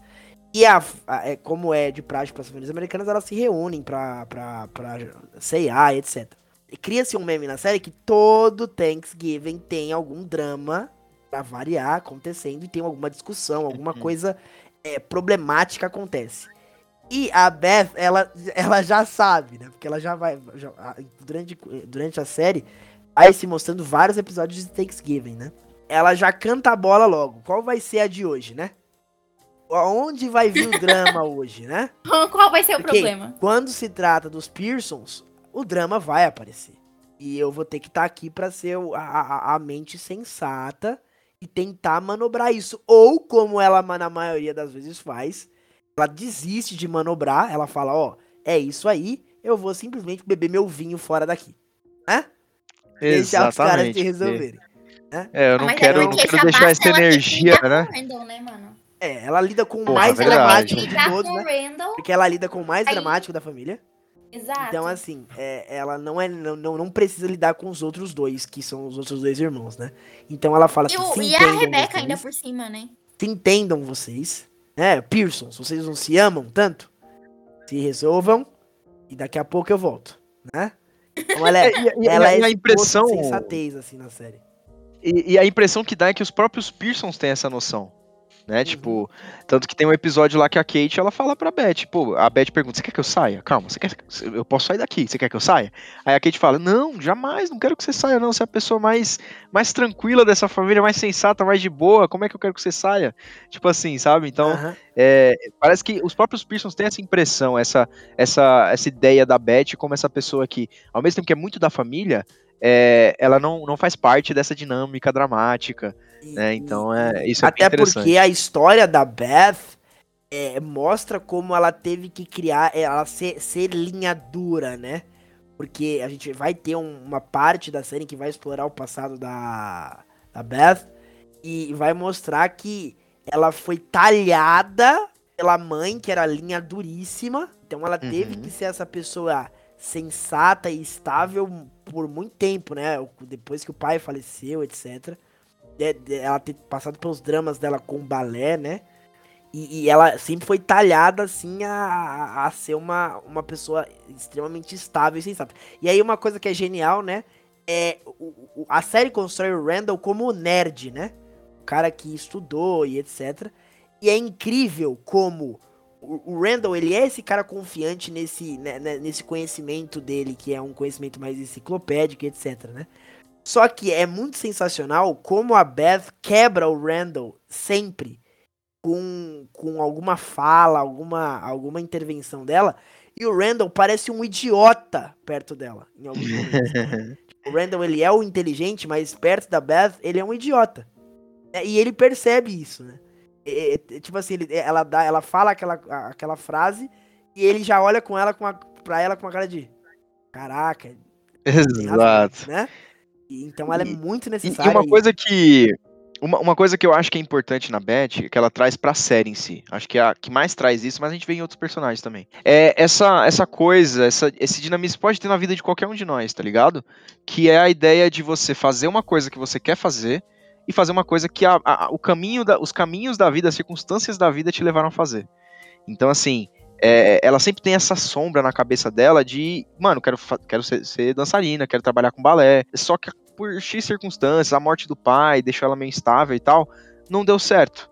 E aí, por- pelo fato que o Tido já falou aí da, da mãe linha dura, é, ela acabou indo para um outro caminho que para a mãe, né, na interpretação da mãe dela, seria um caminho para aquela idade que ela tava, seria o caminho mais adequado. E ela é exímia nessa parte, só que não era o que ela de fato queria. Isso acontece com muitos personagens. O Jack, que sempre quis fazer aquela construtora, mas é, precisava ser o cara que trabalhava em escritório mesmo sem gostar, porque tinha que sustentar três filhos. A Rebeca sempre quis ser cantora, depois vai É ter o relacionamento filhos, com o né? Jack, mãe de três filhos, nunca deixou de, de can- nunca deixou de cantar, mas não não teve a, a carreira, a projeção que ela sonhou pra ela. É, e tá tudo bem, tá ligado? Pra alguns deles tá tudo bem, pra Beth ela consegue ainda trazer a parada. O próprio Randall que começa consolidado numa área, depois ele encontra uma outra coisa que talvez não fosse um sonho pra ele, mas que era o que de fato fez a realização dele. O Kevin, então a própria Kate que demora pra encontrar o que ela de fato quer. Então tem essa, essa parada de você ter o seu sonho, você é, tá fazendo uma coisa que a vida te levou a fazer ou você tá fazendo o que você quer de fato? Então é isso é muito interessante. Joycinha, você que tá aí um tempinho sem falar, você acha que todos, não, não todos os personagens, né, mas você acha que essa ideia é bem trabalhada na série? Ah, eu acho que é bem trabalhado sim. Eu acho que isso aparece principalmente em relação a Rebecca, a Kate e o Jack, né? O filho da, da Kate. Porque é onde aparece o, essa questão do canto, né? A Rebecca, ela acabou tendo que parar um pouco de cantar por causa que ela casou e teve as crianças. Ela acabou ficando mais em casa, então ela não focou na música. E bem na época que ela ia voltar a focar nesse rolê de cantar e tal, veio de novo o problema de bebida do Jack. Logo depois a morte do Jack, né? Que a gente acabou não falando tanto ainda. Mas. E a morte do Jack também influencia no, na questão da Kate. Ela ia mandar a fita dela pra universidade que ela tava tentando entrar pra estudar música. E precisa como se fosse uma prova prática, então ela ia mandar a fita dela cantando. E, inclusive foi o Jack que gravou, só que é, tinha uma parte, né, que o Jack gravava, ela é a parte de imagem. E a, a música que foi ela que escreveu, inclusive. Ela acabou não mandando porque o Jack falece e ela para a vida dela, ela não estuda. Ela só volta a pensar nisso quando o Jack nasce, né? O filho dela. E aí, tanto ela volta a, a ter essa questão da música na vida dela mais força, porque é algo que ajuda o Jack, já que ele é uma criança cega, existem outros tipos de estímulo. É, faz com que a criança tenha um aprendizado melhor. E com o Jack, dentro da escola dele, essa questão da música era muito forte. Foi onde ela começou a trabalhar também, né? Com música. E o Jack, que finalmente foi a, a pessoa que começou a trabalhar com música de verdade, a gente vê que ele acaba se tornando um artista, um grande, uma grande quantidade de fãs. Num, num episódio específico aparece ele se apresentando num show aí que parecia ter bastante gente. Eu acho que é isso, assim, que é mais impactante na série, né? Em relação a essa questão das pessoas acabarem tendo que mudar de, de, de rumo no meio da vida, né? Mas também tem a Beth, que dançava e teve que acabar mudando de, de rumo com a morte do pai dela também. Era a única pessoa que incentivava ela em relação à dança dentro de casa, então a mãe dela decidiu que ela deveria ser mais prática quanto a isso. O, o negócio da, o, da Beth tinha até a, a ideia, aquela frase lá, né? The, the girl who, é, who- que, que, tipo, dançou antes de andar. Andar, Dances exatamente. before she walks. É, é muito legal. Isso mesmo. Ah, o Randall muda, né, da, da- dessa área de. Eu nem sei explicar muito bem o, o rolê que Mas ele ninguém faz sabe. Inclusive, isso é uma tá piada, meio que. Fica meio que uma piada da série sobre o que, que Ninguém sabe, é. faz, Tipo, né? é tipo o rolê do Chandler, que todo mundo sabe e não sabe o que que faz. É basicamente. Exatamente. é. Tem a ver com padrão climático, é um negócio esquisito. É, É, padrão ele é climático. tipo- Exato, é. Ele usa o padrão climático pra poder fazer apostas. Tipo, não é bem apostas, é em relação à economia. Sub- é, é em questão de é, subida e, e queda de ações em relação a fatores climáticos. É um negócio super complexo, eu não sei do que se trata, mas acho que a política funcionou muito melhor pra ele. Ah, com certeza. É verdade. E, e você, Tidu? Qual que você acha que o. É, qual é o exemplo melhor pra você?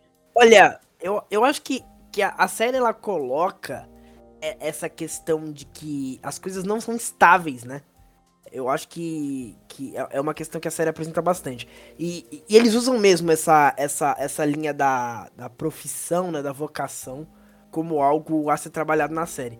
A Joyce já falou, já falou praticamente tudo, né? A gente tem ali a Kate como uma. Talvez nessa linhagem seja, a que foi mais abordada, né? Porque a gente tem ali um momento em que a gente tem o, o Randall já meio que encaminhado na faculdade, etc. A gente tem o Kevin já na Califórnia, né? Enquanto a Kate fica na a- a- fica fica em Pittsburgh, né, com a com a, com a Rebecca e, e ela meio que vai guardando isso, né? E isso só vai se aflorar depois de muito tempo, né? Como, como a Joyce bem, bem falou, depois do nascimento do, do Jack Neto, né? E, e fica guardado. E a- essa vocação pública do, do Randall, né? Acho que até proposital essa questão do, do trabalho do Randall ser meio aleatório, pra depois ele se encontrar dentro da política, né? E aí ele fazer o, o avanço durante a série de, de ser vereador, né? Acho que é, que é o, o título que eles chamam, né? Eles têm um, um título próprio lá, pra depois virar senador, etc. né? É, mais pro fim da série. E, e ele, ele, ele termina a série encaminhado pra presidência também, né? Dá a entender que. exatamente, exatamente. a esse poderia- caminho. poderia evoluir ainda mais, né? É, e a questão de que, tipo, quando ele vai, é, ele sai dessa, dessa primeira linhagem dele, o Randall, pra virar é, política, tem uma importância do William, né? É do ba... Ele começa no no bairro do. William. É, exatamente. Então, é. Filadélfia, né? E nesse comecinho, essa transição. Então ele faz essa transição através da relação que ele tinha com o William, porque, querendo ou não, era uma coisa que o William meio que, que sa- sabia que ia dar Uhum. certo, tá ligado? Acho que isso é interessante, tipo, né? Ele coloca isso pra ele e, e aí o Randall leva e tem sucesso dentro da linhagem. O, o, Ke, o Kevin talvez seja o que, dentro da a carreira, ele é o mais estável, né? Ele, ele, ele fica ali como, como ator, né? Só que a gente sabe que a trajetória dele como ator não, não é estável. E antes disso, ele tem o trauma de não ser jogador de futebol americano profissional, né? E isso aí é, é trabalhado é, no personagem dele, né? Esse- essa frustração que ele tem antes, na adolescência, de, de não ter conseguido virar um, um quarterback. Era uma coisa que o Jack queria muito ver, né? E, e ele não consegue. Inclusive, né, tem uma, uma passagem na segunda temporada muito forte sobre É, isso. e- É, o- que uma, uma, uma coisa que eu queria até puxar, a gente já falava da morte do Jack, fechar a segunda temporada é justamente isso, né? Porque na segunda temporada a gente descobre a morte do Jack, é, o que, que aconteceu de fato, e logo em seguida, né, é, a gente já entra numa dinâmica que vai ser repetida na série, que é a dinâmica dos- da trilogia. Que são três episódios, um focado, né? Conta a história, sei lá, de uns dois dias, uma semana, menos ainda, dependendo. Mas foca em um dos irmãos, e aí a gente vê as mesmas situações sob pontos de vista diferentes. Isso é muito Uhum. legal. E aí, claro, que a primeira trilogia na segunda temporada, logo depois da morte do Jack, mostrando como que a morte do, do, do- do pai deles impactou cada um, né? E o que, que, eles, que eles fizeram, né? Depois disso. Quando vocês assistiram a primeira vez a morte do Jack, assim, vocês acharam que foi uma morte besta? Ou vocês acharam que. Como é que foi? Você achou que foi Sim. besta, Tidu? Fala mais aí. Eu acho que foi. Eu acho que. acho que Besta é uma boa palavra, vai. Porque assim, é, você passa o episódio, você sabe o que vai acontecer, né? Já tá meio que entregue ali. Só que aí você passa o episódio tentando entender quando, né? Porque o negócio é tão besta. Porque você fala, beleza, né? Tem todo o problema lá do. Eles criam até uma atmosfera meio, meio dramática ali naqueles momentos anteriores a casa pegar fogo, né? E, e aí tem toda aquele, aquela sequência que é uma, uma sequência de ação do Jack salvando a galera, etc, etc, etc. E aí você fala, beleza. O, o Jack salvou uma galera, aí tem toda aquela dinâmica dele voltar, né? Por causa da Kate. É da Kate, não é? Do cachorro da Kate. O cachorro da Kate, É. isso. Por causa da- do cachorro da Kate. E isso aí dá um. A Kate fica se sentindo culpada depois, etc. Ele volta, aí você fala, pô, é agora que vai dar ruim, né? Aí todo mundo pensa assim, né? A montagem faz isso com a gente. Tá na cara, que tá na cara que voltar. agora. pô, é. É, tá na cara que vai dar ruim agora. Aí ele vai e sai. Aí você fala, beleza. Aí você fala, pô, perderam uma oportunidade aí de matar o Jack, hein? o que será que vai acontecer, né? Aí ele vai pro hospital. Cara, é- eu passei a ter uma visão diferente depois do- dos, dos últimos episódios, né? Que mostram o, o, o Dr. K. Não, não é o Dr. K, é? Não lembro se é o Dr. É o K. episódio, é o episódio do, do dia da morte dele, só que por outro ponto outro de vista. ponto de vista, isso. Não é o Dr. K, é, É o, do- outro o doutor, médico é que outro- atendeu ele na Isso, enfermaria. Isso mesmo. E aí, é, eu é, preencheu uma coisa que tinha ficado aberta. Eu acho que, tipo, depois desse fechamento ficou, ficou mais. é, menos besta, vamos dizer assim. Uhum. Porque na hora, quando você vê o Jack lá com as mãos é, enfaixadas, etc. E aí a, a, a Rebecca sai pra pegar doce, né? Tipo um sneaker. É tipo um Snickers, É? é, exatamente. Aí simplesmente ela tá de boaça, volta, então. O cara foi para O cara foi de berço. É do nada. Né? assim? Você mesmo fica. Tipo, ele teve uma parada cardíaca é, por excesso de fumaça. Eu lembro que eu até fui procurar se isso é possível na internet. Porque teoricamente já afetaria o pulmão. Aí eu fui ver, né, qual era a relação e tal. Eu falei, pô, não. Você fica meio, cara. Você fica chocado, mas você fica confuso. Não é, por exemplo, igual a morte do William, né? Que tem todo um processo ali. E tem aquela parte tipo, que você vê ele indo embora, né? Uhum. Tipo, E aí você fala, tem é um drama contínuo ali. O do Jack é um negócio muito é, instantâneo, assim, você fala, meu Deus. Mas o- É, o- foi isso? uma, uma coisa de This Us que é muito bacana é que eles já, dificilmente vão mostrar a pessoa, o momento que, ela, que a pessoa vai embora. Tipo, É, a gente não vê exatamente. com detalhes a galera tentando reanimar o Jack. A gente não vê isso, né? Tipo, Não, não a vê. gente não vê isso, a gente não vê o momento que o Jack foi embora, a gente não vê o momento Já- que. Aí você pega Mas vários é personagens, né? É- o foco é a Rebeca naquele Já, momento. é, então, quando já tão corta. tentando reanimar ele, E a a Rebeca, Rebeca, tá, tipo, olhando não pro tá nada. vendo. Mano, a Re- e a Rebeca, depois da notícia, a Rebeca, ela, tipo, ela fica atônita, né? Tipo, ela. Tanto é que focam Fica. nisso no episódio. Tipo, mostra ela e ela, tipo. Ela tá meio que nós assistindo, né? É, exato, exato. Pera, pera, calculando, meu Nazaré Tedesco calculando, né? Tipo, o que aconteceu? Porque eu acho que, ao mesmo tempo, tipo, eu te- eu tenho outra visão desse episódio, né? Porque eu imaginava que ele ia morrer nesse episódio, conta de tudo que vinha É, acontecendo, né? isso, né? Uhum. Sim. Só que eu achava que ele ia morrer no incêndio. Também. E aí, quando ele sai vivo de dentro da casa, e, tipo, o, eu acho que o que fez ele inalar mais fumaça nesse caso não foi nem ele entrar pra salvar o cachorro da Kate. Foi porque ele ainda ficou mais tempo lá dentro salvando as memórias deles. Ele pegou álbum de foto, Sim. pegou uma caralhada de coisa. Então, tipo, se fosse só pegar o cachorro, talvez ele ainda estivesse vivo, tá ligado? Mas ele foi salvar o que pra ele era importante. Que no final, tipo, a gente não sabe se ele ia ficar vivo ou não, se ele tivesse entrado só pra pegar o cachorro, ou se ele nem tivesse entrado. Que ele já tinha inalado muita fumaça. É, a morte, ela, ela Então- fica independente disso, né? Porque como ela é por esse Exatamente. motivo, a gente não sabe, tipo, o quanto de fumaça a mais ele inalou, por que disso, tipo... Ele podia ter ficado, por exemplo, ele Exatamente. podia ter saído de lá com... Vamos imaginar aí, vamos eh, colocar um, um dado hipotético de que ele ficou lá dentro por 10 minutos, vamos supor, Uhum. né? Sei lá. Vamos- supor que ele tivesse saído de lá em 5. Poderia ter dado ruim também, É, entendeu? sim. Isso. Então, tipo, o que ele. O que. A gente nunca sabe a linha limite, né? Entre, tipo, ele não Não. morrer e ele isso morrer. Por isso que a gente fala que é meio besta a morte, É, né? sim. Porque fica meio que em aberto isso. Então, tipo, ele pegar aquelas lembranças é muito essencial pra história que é construída, porque eles estão muito essa é- é- essa família é muito da galera que tipo gosta de relembrar as coisas, que em momentos que tipo, ai, vamos ver é, a- as fitas. que a Nossa, gente e eu vou dizer, eu acho brega, tá? Vou fazer essa crítica. É, que eles vão pra, pra cabana, rever, fazer todo, todo, todo as- o Pilgrim Rake, todo, todo, todo é, ação de graça, etc, etc. É, tradição. Eles são muito ligados a tradições, né? É, tradição. E, e- Eu acho fofo, eu acho fofo. eu, sou, eu sou uma senhora de 70 anos, eu, eu, eu sou a pessoa que vai querer relembrar situações. Mas aí tem esse aspecto de que a gente não sabe se ele, tipo. É, porque ele, inalou, ele foi o que inalou mais fumaça. Que ele saí, saiu do quarto pra buscar o Randall e a Kate. Uhum. Quando chegou um momento que ele foi pro hospital, que eu vi que ele, o médico falou: Não, você tá bem, só vai ficar em observação e tal. Mano, eu falei: Ele não vai morrer nesse episódio. Foi só, tipo, me enganaram, ele vai morrer de outra coisa no futuro. Tinha certeza. Então, quando ele morreu, tipo, eu era a Rebeca, cara. É. Eu estava. eu Sim, acho que todo mundo ficou meio assim, né? Eu, eu, eu, Fiquei viúva com E eu acho que de ponto de vista de montagem, assim, de escolha mesmo de mostrar a situação, é, é uma coisa louca você. Tipo, porque a gente tá numa situação da Rebeca. A Rebeca ela já está tranquila. ela vai comprar o docinho dela e, tipo, tudo acontece, a gente vê o rosto da Rebeca comprando e tudo tá acontecendo nas costas dela. A gente tá vendo um monte de médico indo em direção ao quarto do Jack, e, tipo, uma.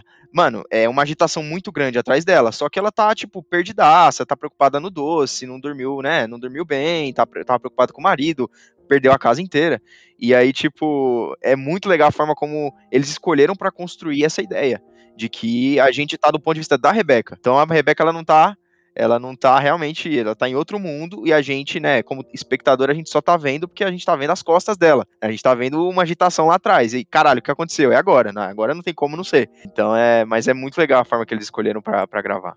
Tipo, eu, é que nem eu falei, eu não consigo ver a morte como uma morte besta, porque eu acho que é uma, é uma morte coerente com toda a história do Jack, sabe? Ah, isso é verdade. Eu, eu não sei, eu, eu, eu acho que não fazia muito sentido. É, fa- é- eu não sei, eles construíram essa ideia de que o Jack era um herói pra família. Uhum. Então, ele morrer desse jeito faz com que ele seja um herói mesmo, tá não- ligado? mas Só você não- concretiza aquilo. Mas você não acha que, por exemplo, vamos supor, eles escolhessem matar. Sei lá, tipo, vamos supor que o, o, o, o solo ali, o, a, a base da casa cedesse e o Jack caísse sem trazer o cachorro. Não, eu acho que tinha que ser uma coisa que. É... Ele tinha que sair.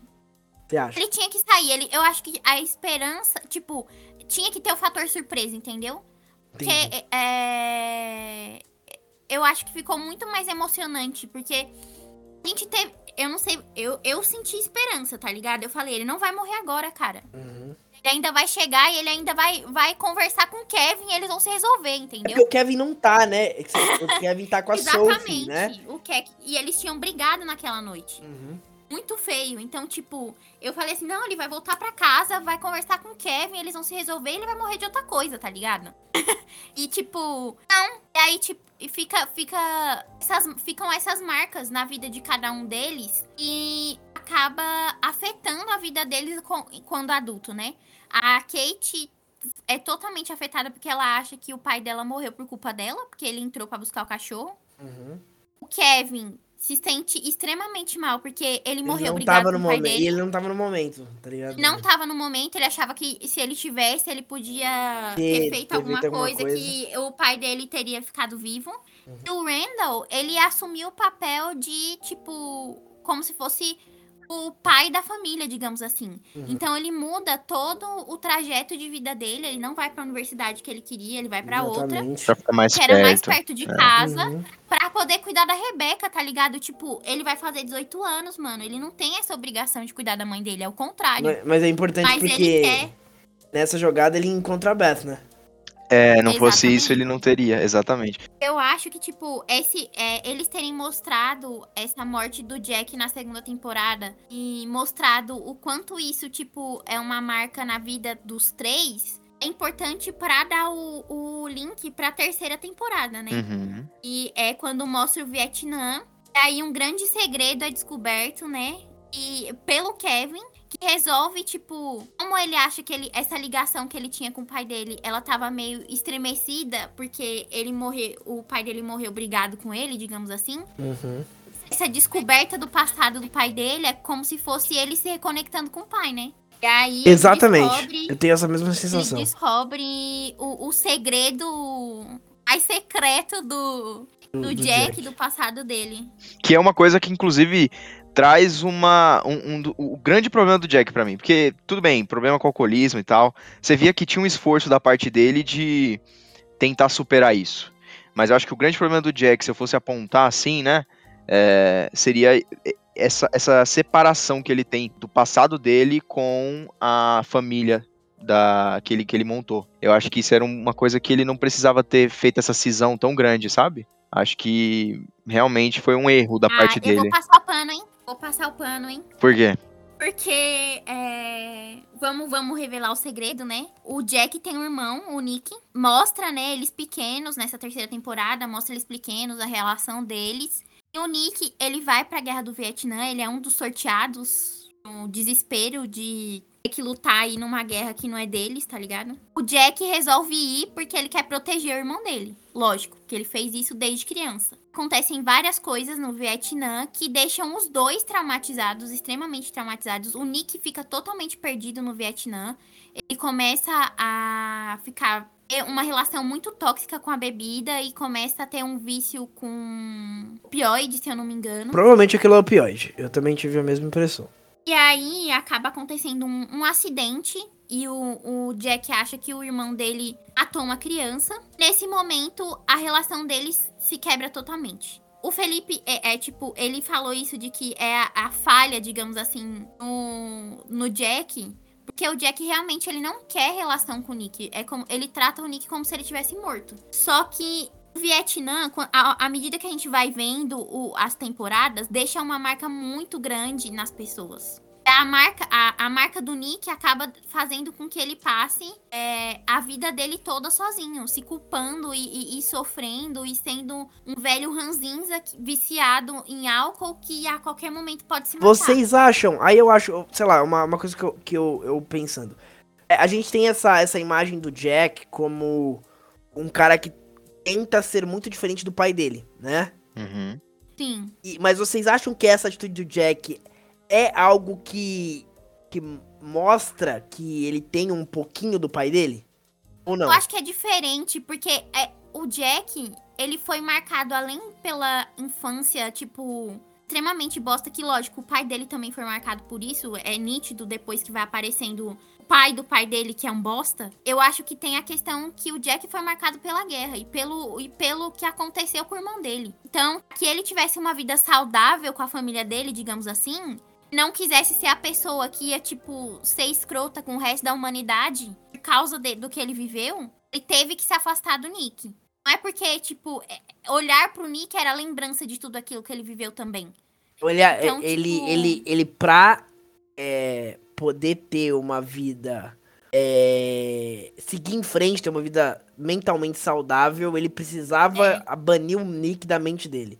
Eu, eu sinto isso, entendeu? Não, Mas então. Eu- Eu, eu, eu, muito concordo, eu concordo, do mas Nick. a- a- eu concordo com isso. Eu acho que a gente só conhece o Jack como ele é de fato porque ele tem essa cisão. Mas eu acho que, ao mesmo tempo, a realidade que ele tinha na casa dele era, era uma realidade merda, não era por causa do Nick, não era por causa da mãe dele, era por causa do pai dele. Então, depois que ele tira a mãe dele de lá, tudo bem, a mãe dele tem uma outra vida que, que aparenta ter sido bem, bem bacana também, né, na, na, na cidade que ela tava, mas é, o Jack, ele, ele não valorizava tanto aquelas conversas de domingo igual a mãe dele. Ele não, não tinha esse- essa, essa, valorização daquelas conversas. Ele, Sim. né, a mãe dele valorizava muito mais essa parada. Então, assim, é, é que nem o Randall fala no último episódio, ó, quando vocês, quando, quando o pessoal fala de família, o que me vem na mente é, é o, nossa mãe, vocês, né, a versão bonitinha de vocês quando vocês eram crianças. Não vem a Beth as minhas filhas.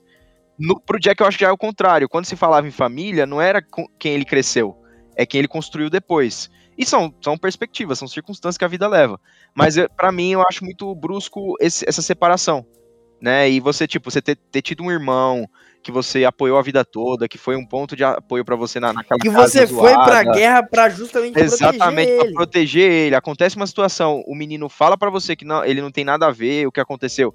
Aí você, por conta, né? Tudo bem, aí a falar, ah, não, mas a guerra mexe com a cabeça das pessoas. Pra mim ainda me parece um pouco brusco o que foi feito com o Nick. É, Entendeu? eu Aí, acho aí a que- Joicinha, aí a Joicinha falou. Autoterapia. eu acho que isso é uma linhagem que aproxima o Jack do pai dele. É isso. Sim, eu acho um pouco também. Pra mim faltou terapia, porque. É, não, ajudaria Porque- Mas muito. não, mas ajudaria o No muito. Jack- tempo, no tempo Ó. deles, não tinha isso. Con- O, mas o Jack concorda, ele não Joyce? queria resolver problemas. Mas você o Jack concorda? não queria resolver problemas. Ele escondia os problemas. Você concorda que o Jack é um cara que acha. Que é, o clássico cara que acha que terapia, é terapia é frescura? eu acho, Eu acho que ele Ah, acharia isso, eu acho que ele acharia isso. eu acho. mano, ele Eu não acho- fala, eu ele não acho fa- que quase ele é não o fala pra Rebeca, pô. A Rebeca teve que ter maior paciência com, essa, com esse lado dele. É, ele é muito Né? burrão, igual o pai, mano. Eu acho. Eu não acho que ele é o tipo de pessoa que acharia que terapia é frescura. Eu acho que ele é o tipo de pessoa que ele vai preferir Não falar sobre. não falar sobre, tipo, pra que o, o- as feridas e os problemas deles, dele não fiquem exposto, pra que aquilo não impacte na vida das pessoas que ele ama. Então, mas É como se ele quisesse resetar a vida dele. Tipo, é. é, é, é- ele era um cara, então, que tinha um, um- papel de, de não demonstrar fragilidade. Eu acho que isso era um- uma tendência dos homens naquela época, né? Ah, isso com certeza. Entendeu? Só que eu acho que, tipo assim. Tô usando palavras bonitinhas pra dizer que sim, o Jack era machista. Eu acho, eu acho que ele não demonstrava a fragilidade dele no. Nessa toda a história do Vietnã e da, da família e dos pais dele. Porque, de certa forma, as crianças sabiam que o pai do Jack não foi lá essas coisas. A Rebecca também sabia. Então, eles sabiam o. Na, eu, eu tentando colocar no, no lugar do Jack, né? Eu acho que eles sabiam o essencial a entender o porquê que o Jack tentava ser o, o, melhor pai possível, tá ligado? Uhum. Então, ao mesmo tempo que ele era pessoa que não era muito de demonstrar sentimentos, ele tava sempre aberto a ouvir o que as crianças estavam sentindo. Ele era extremamente carinhoso, afetivo. Ele era com as crianças e com a Rebeca. Uhum, sem dúvida. Então eu acho que ele queria ser a fortaleza dentro de casa que ele não teve quando ele era na infância dele. Que ele via só o caos. Então ele tentou, tipo, ser o, o, o exato oposto. Só que ao mesmo tempo isso também é prejudicial. Sim. Que aí Concordo. todo mundo via ele como a pessoa perfeita. E isso foi se desfazendo à medida que eles foram descobrindo todo o segredo do cara, né? Uhum. Eu acho que sim, eu acho que, tipo, e aí eu não, não tiro esse. Eu, eu acho que o Jack errou. Eu acho que o Jack errou. É, eu também, eu, eu penso isso. Porque a, a falou, não, a. Jarcinha falou, tipo, há uns, uns minutos atrás, ela disse: Ah, mas o Nick ficou viciado em não sei o que, não sei o que, passou anos num trailer.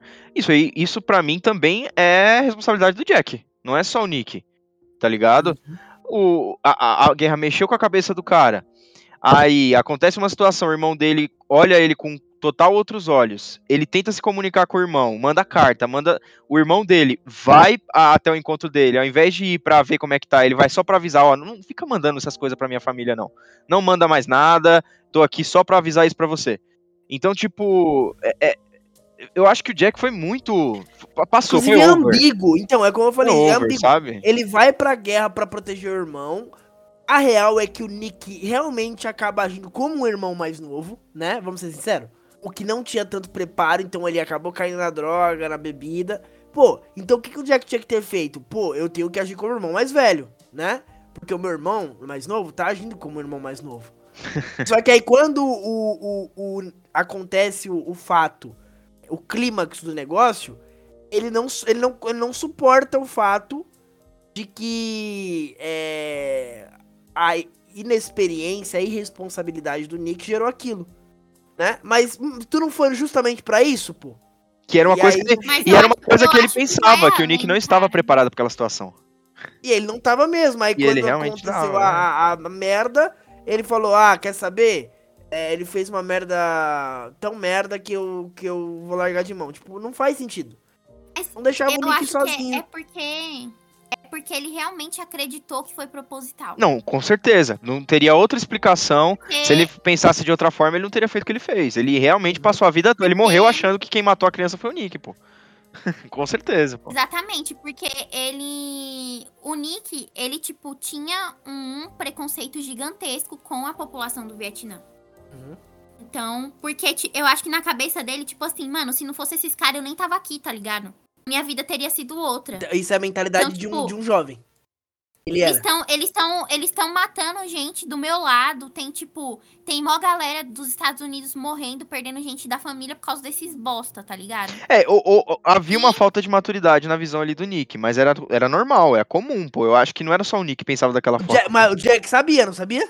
Porque Exato, ele, foi, né? sabia, por isso. que- Exatamente. Mas é exatamente porque ele sabia que o Nick pensava desse jeito e ele achou que foi o Nick que matou ele, a criança.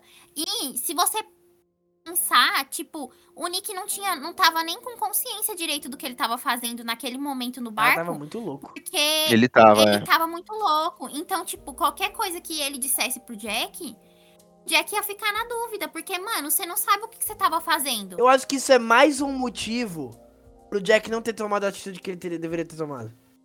Ele o não cara ter- tava completamente É. louco. e cometer um erro, é totalmente diferente de que ele achar que foi 100% Mas é um proposital. erro que custou a vida de uma pessoa que o Jack tava lá tentando proteger, entende? Sim, o problema é. O Jack, o Jack, ele tava lá tentando proteger não só o Nick, ele tava tentando proteger a população daquele, daquele lugar. Aí, ele viu que o, tipo, o irmão dele colocou a vida daquela criança em risco. A criança faleceu. Então, tipo assim, mano, tô tentando proteger uma pessoa que coloca em perigo todo mundo aqui dentro. Mesmo sendo meu irmão, é uma pessoa que, tipo, Ah, mas uns- todo é mundo muito que difícil, tá, assim, em cara. O, o- a- o É. jeito que ele volta, mano. Ele volta irredutível. Não, não, não, não, não consigo, não consigo. Eu acho que é um exagero, tá ligado? Ponto. Eu acho que Eu é um, acho também, um, um também. exagero. É, eu acho que foi over. Só que ao mesmo tempo. É, eu acho que é um Eu exagero. acho, eu acho também. Não vou, eu não vou dizer que, tipo, não, o Jack tá certo, tá ligado? Foi um exagero. Só que dentro das circunstâncias que ele viveu, pra ele, era o que era a Ele melhor foi um decisão egoísta, pra mas que ele é- não fosse. Ele foi um exatamente, egoísta. foi um então, ele foi um egoísta saudável. A gente toma essas assim, decisões às vezes na nossa vida. O... O egoísta saudável é o cara que vai falar, ó, entre estar 100% correto e me sentir bem, bom, eu nesse caso eu vou tentar me sentir bem. Ponto. É o egoísta O- saudável. Mas, assim, o pano que eu passo pro Jack é o fato de que ele, ele não esqueceu totalmente o irmão dele. Ele sempre tem na mente o Nick. Tanto que tem um episódio muito bom. Eu gosto muito desse episódio. é, que ele chama, acho que é So Long Marianne. Que é, é focado numa música do Leonard Cohen. Que era uma música que o Nick apresentou pro Jack quando eles eram antes do, antes do Vietnã. Explicava o que, que significava a música do Leonard Cohen. E é, o, o Jack passou esse- essas mesmas, esses mesmos ensinamentos pros filhos. E aí tem um momento, quando o Nick já tá desse se juntando ali com o Kevin e tudo mais, que o Kevin conta qual que é a genialidade da música. Eu não sei se é o Kevin ou se é algum outro, Uhum. outro irmão, mas eu acho que é o Kevin. O Kevin é o conta Kevin. a genialidade que da música que o pai dele passava, porque o pai dele adorava a música.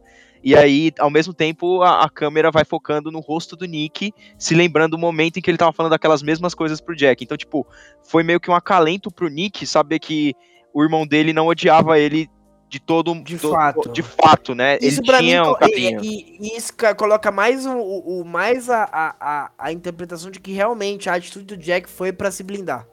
Sim, eu, eu também acho. Foi Eu a... acho que o problema é. do Jack era o Vietnã. Uhum.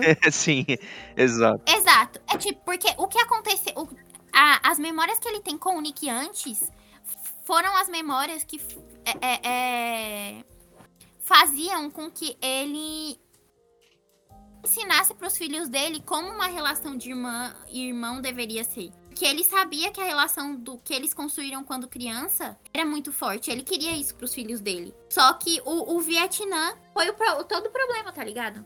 É, é uma- é uma pena, concordo, né? concordo. E, e aquela coisa, né? O Vietnã começa a ser explorado na terceira temporada. A gente já tá, então, mencionando essa temporada aí, que é uma temporada muito fora da curva em relação a This Is Us, porque em função de fo- focar muito no Vietnã, a gente tem muito. É, é uma coisa que. A gente continua sabendo de coisas que estão acontecendo no presente, mas é uma dinâmica totalmente diferente. O Vietnã tem uma- um clima muito mais pesado, sai daquela ideia da família, que a gente estava trabalhando nas duas primeiras temporadas. Então, é uma temporada que normalmente, né? Eu não conheço tantos fãs de This assim, né? Mas normalmente não agrada tanto igual o restante das, das temporadas. É, ela é, coisa toda, ela é bem, bem à parte, eu também acho. Então, é, eu gostei Ela é muito. uma temporada mais arrastada. Eu né? gostei muito. A que eu achei mais arrastada foi a próxima que a gente vai falar, que é a quarta. É, é, foi a que eu achei mais arrastada, foi essa. Mas eu gosto muito da terceira. Gostei muito mesmo. Mas tem um ponto positivo na terceira que eu acho extremamente importante Uhum. o Kevin, que é quando você vê o é o momento em que o Kevin começa a evoluir. Não, o Kevin cresce muito ali na terceira É, na pra terceira Ele- pra ele quarta. é. evolui Pô, não tem como. O Kevin, assim, é como o Felipe falou, eu não conheço tantos fãs de Jesus. Mas assim, é, a, gente tinha, a gente tinha comentado, né, no, o- o- sobre essa questão de Jesus brincar com o caminho dos personagens, de o que é desumanizado vai se humanizando e o que é humanizado, né? Aquela coisa. É, e o, o Kevin, ele, ele é um, um garoto problema em quase todos os momentos da- das primeiras temporadas. E da terceira pra frente, cara, ele só brilha. E nesse mesmo tempo, você tem o cara que só brilhava, que era o Randall, e aí vai aparecendo os problemas do Randall, né? Eles E- focam mais nisso, é. É, realmente. E, e O Randall vai quebrando, tá ligado? simplesmente, é, eu assistia, eu assistia uma amiga a série, ela falou, meu, eu não suporto mais o Randall. O Randall só me decepciona. É. é, E o- enquanto isso ela falava, meu, o Kevin tá conquistando, não tem jeito. Uhum. E, porque pra mim, essa sequência do Kevin, da, da, ter, da terceira temporada, quando entra a quarta, e, e tem todo aquele arco, que, é- que pra mim um dos episódios mais especiais é o episódio dele com a Sophie, da, da morte da mãe da Sophie. Que inclusive, é- que inclusive é a segunda trilogia, né? É, tem a, a primeira trilogia na segunda, a, a segunda é na quarta, que é justamente essa que o Tidu tá falando. Então, essa que. é- Esse episódio específico, ele vai no. no, no- Volta pra no- Pittsburgh, né? Depois de tanto Volta tempo. pra Pittsburgh, ele se reconecta com a Sophie, né? Depois de um tempo. Uhum. E, e mostra toda aquela. Inclusive fala muito sobre o passado deles, etc. E esse episódio é muito especial, assim. Eu gosto muito. Tenho um carinho pela quarta temporada muito por causa da- desse arco, inclusive. É, eu acho que o que salva a quarta temporada são esses três episódios. Tirando eles, eu não curto Ah, eu, tanto a eu, pra temporada mim o season finale é o season finale é muito bom. O season finale é sensacional da quarta temporada, pô. Calma, o da quarta é o da briga, né? É verdade, é verdade. E... Não, não é só então, a briga, né? não, a tem a, gente- notícia, tem a grande gente- notícia, né? É, a grande notícia. A gente, então, já, já falando da quarta, né?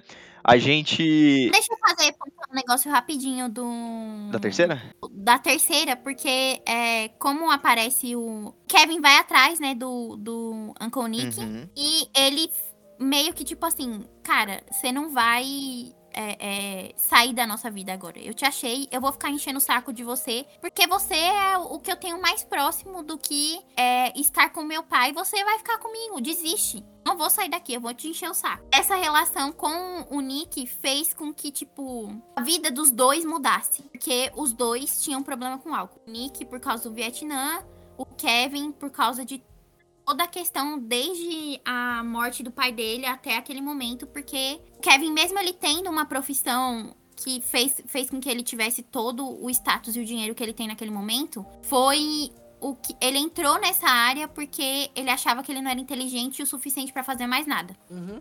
Então, ao mesmo tempo que ele tava tentando crescer na área, ele ainda tinha essa sensação de que. Não sei, sempre dá aquela sensação de que o Kevin. Mano, mas é isso mesmo que eu devia estar fazendo da minha vida? E vem toda essa questão dele com álcool e até com analgésico por causa do problema dele que ele se machucou e tal. E ele cresce muito com a partir dessa relação que ele tem com o Nick. Não, mas a- a- uma, uma coisa que é, que é só, só pra fechar mesmo, é que pra, pro Kevin, principalmente, mas também pra, outro, pro, pra família, de modo geral, né? O, o, o Nick era uma forma deles saberem mais sobre o Jack. Porque o Jack saiu da vida deles muito Sim. cedo. Então, as memórias que eles tinham com o Jack eram limitadas, né? Você vai se lembrando de coisas, vai ficando mais velho, vai esquecendo de outras, você tem umas fitas que você vai revisitar todo ano. Mas a partir do momento que você encontra um irmão mais novo que viveu com o pai deles, tipo, antes até de conhecer a Rebeca e tudo mais, era uma forma deles saberem mais do pai deles. Porque fazia muito tempo que eles não se reconectavam com o pai. Então é que nem a Joicinha falou mesmo. É, essa é a importância do, do, do, do tio Nick naquele, naquele momento. Bom, pessoal, chegamos ao fim da primeira parte dos episódios aí de This Is Us. A gente resolveu fazer um parte 1 e parte 2 porque a gente falou bastante e como seria um único episódio para falar dessa série e ela tem muita coisa importante para ser dita, a gente preferiu fazer dois episódios. É, o primeiro vai ficar aí quase próximo de duas horas e o segundo vai ficar com uma hora e pouquinho também, tá? O primeiro vocês estão ouvindo hoje, né? Quinta-feira, a gente tá lançando no feriado e o próximo, no parte 2, vai ser no domingo, tá? Então, próximo domingo, pessoal, tem quarta temporada, quinta temporada, sexta temporada, impressões da série de modo geral e os recados finais dos nossos queridos convidados desse episódio Us. Espero que vocês estejam curtindo e, obviamente, um beijo pra vocês e até o próximo episódio.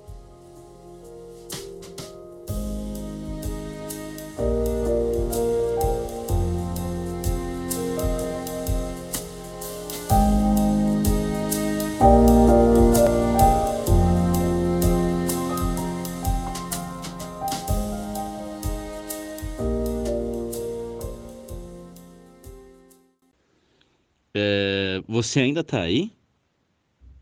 É que acabou. Pode fechar o podcast. Pode ir embora. Sério, não tem mais nada. Acabou. Acabou, fim. Fim.